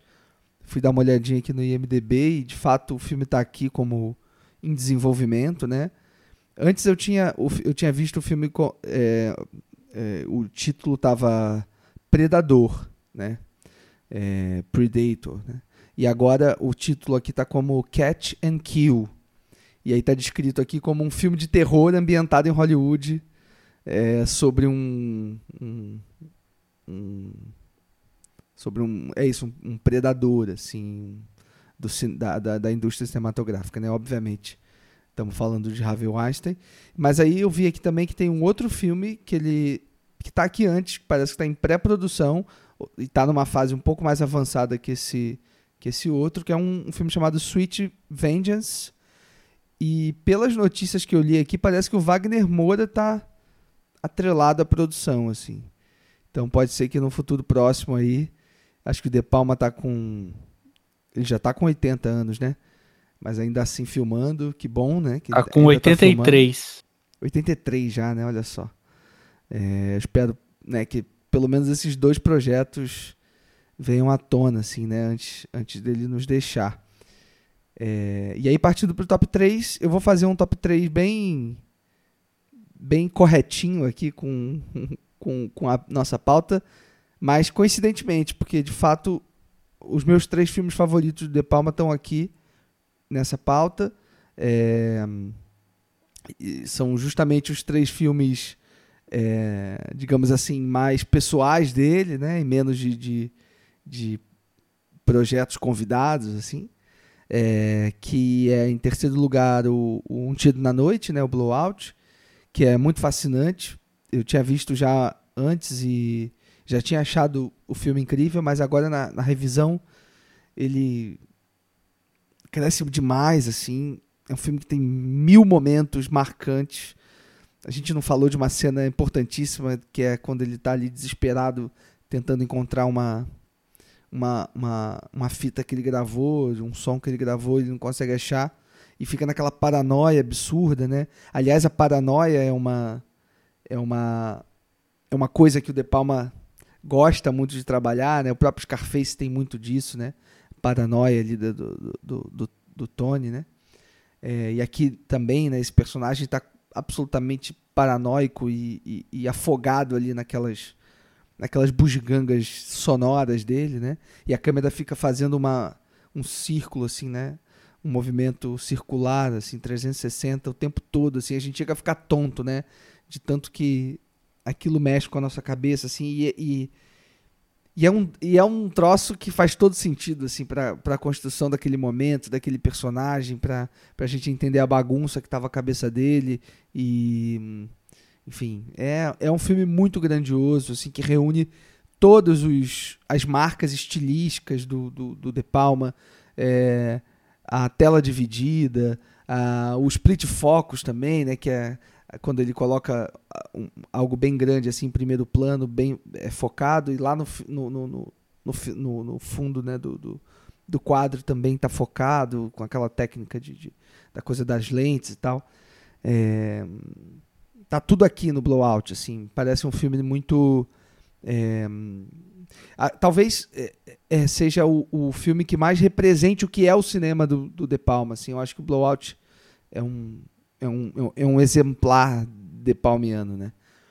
E aí, em segundo, uh, eu coloco o Carrie pela potência visceral que é o filme, pela e por toda essa economia que, que, que o De Palma consegue trazer assim para resolver o filme ali que são só aquelas situações é, é, muito pouca coisa acontece é um filme que acontece num período de tempo muito curto é, os personagens são muito bem delineados você sabe quem é, o, quem, é, quem é a vilã você sabe quem é a mocinha você sabe que a, a, daquela relação dela com a mãe assim tu, e tudo se resolve de uma maneira tão tão simples e ao mesmo tempo tão espetacular assim que, que também é isso, me deixa muito maluco, assim, Carrie é, é muito impressionante. E eu, eu tô maluco, assim, de, desde que eu revi agora pra gente gravar, eu tô querendo rever no cinema, assim, eu tô, tô implorar aí pra esse filme ser relançado pra gente poder assistir na tela grande, assim. E em primeiro lugar, o Pagamento Final, né, Carlitos Way, que é o, pra mim é o grande filme de Palma, eu acho que ele achava isso também, é, já, é, tem entrevistas dele que ele diz que é certamente dos filmes que ele é, é mais que ele ficou mais satisfeito assim com o resultado.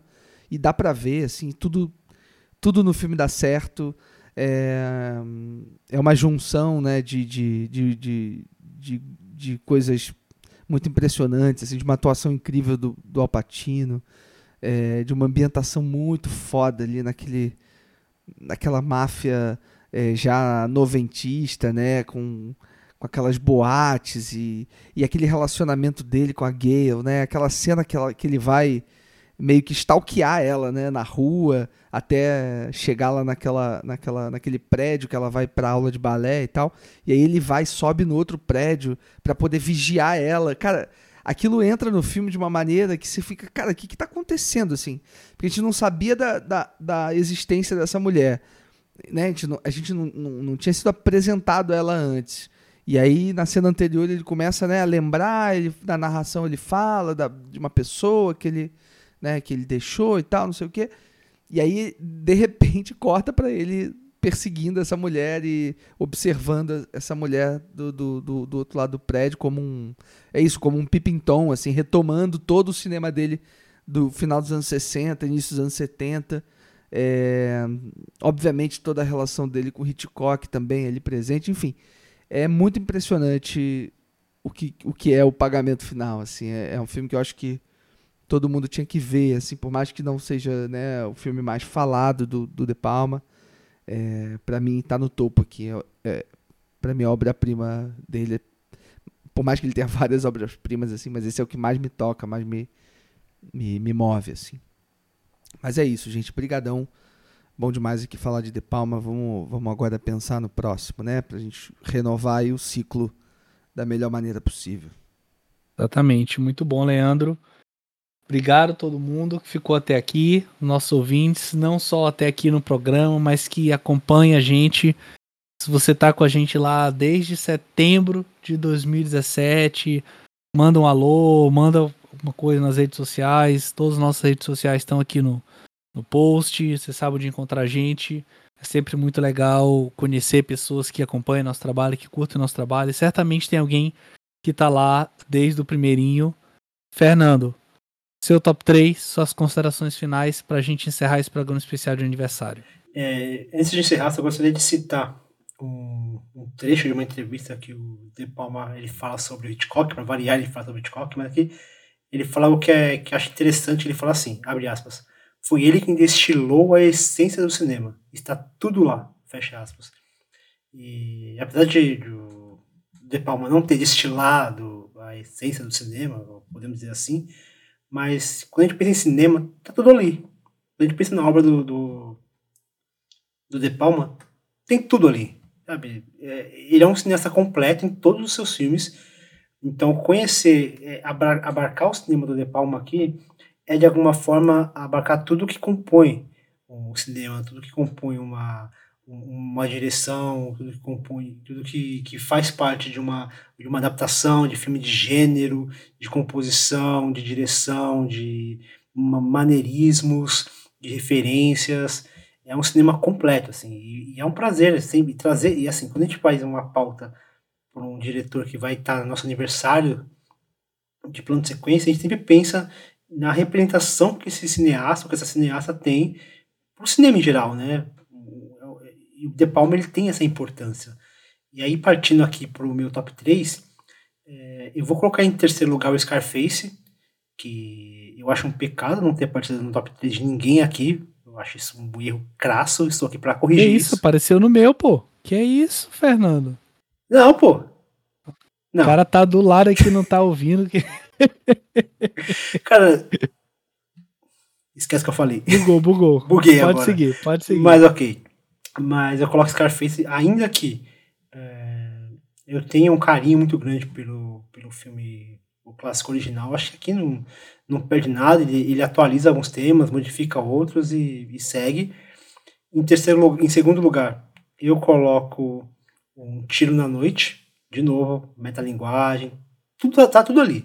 Metalinguagem, maneirismos, é, um, um filme que, que, que mostra muito do que o, o De Palma acredita no cinema e como ele enxerga essa doação que ele dá para o cinema. Em primeiro lugar, acho que não tem mais o que falar sobre Carlitos Way. Acho que daqui é, é, aquele, é aquele tipo de filme que, que vai estar no, no- naquele lugar de filmes intocáveis. Assim. É um filme memorável, é um filme que cativa, é um filme, é um filme que tem leveza, tem drama, é um filme que no final você você sente o peso das ações do protagonista. Acho que isso faz o filme crescer quando você sente o peso das ações que ele toma. E não tem como, não tem como colocar outro filme que não esse em primeiro lugar. E eu queria agradecer, cara. Acho que seis anos de um podcast tão difícil de se fazer não é um, um podcast simples do que a gente se propõe a falar uma vez por mês. E mesmo assim, ainda, a gente encontra dificuldades.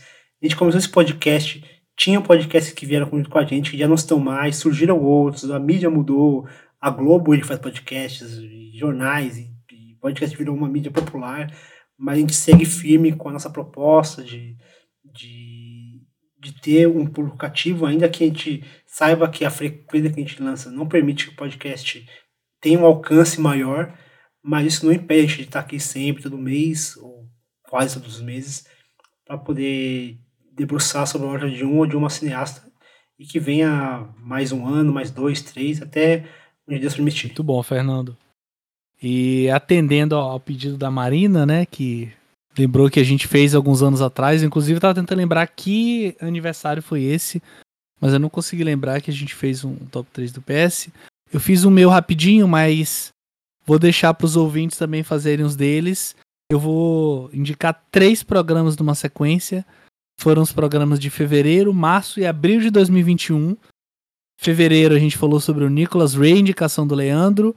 Março a gente falou sobre Mosse Mark Malbaf, indicação da Marina. E abril a gente falou sobre o Cronenberg, indicação do Leandro também, que acho que é uma, uma trinca boa de episódios aí de 2020 pra cá, né, da nossa história. Mas ouvintes, quem tá aí há mais tempo pode fazer o seu também. De repente falar se tem algum programa que gostaria de ver refeito, né, e por aí vai. Fica aí a, a diquinha aí pra vocês, porque tem muita coisa legal.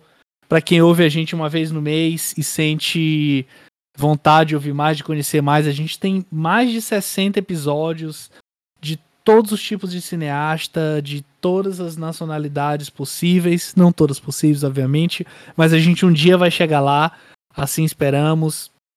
Cineastas contemporâneos, cineastas brasileiros, cineastas que trabalharam em dupla, é, enfim, tem muita coisa legal que vale a pena conferir, vale a pena dar uma olhada, conhecer os filmes também, obviamente, né? E pra mim, como host, e aí eu falo em nome de meus colegas que estão aqui, é uma honra estar aqui todo mês, batendo papo, conversando sobre cinema. Mas é isso, nosso programa sobre De Palma.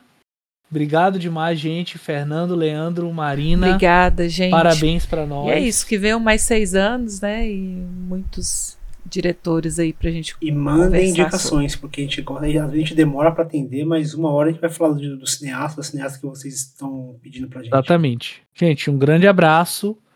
E se tudo der certo, até o próximo mês. Tchau. tá pessimista, né? Depois do, Bateu, bateu do filme do De Palma, o Pedro ficou pessimista.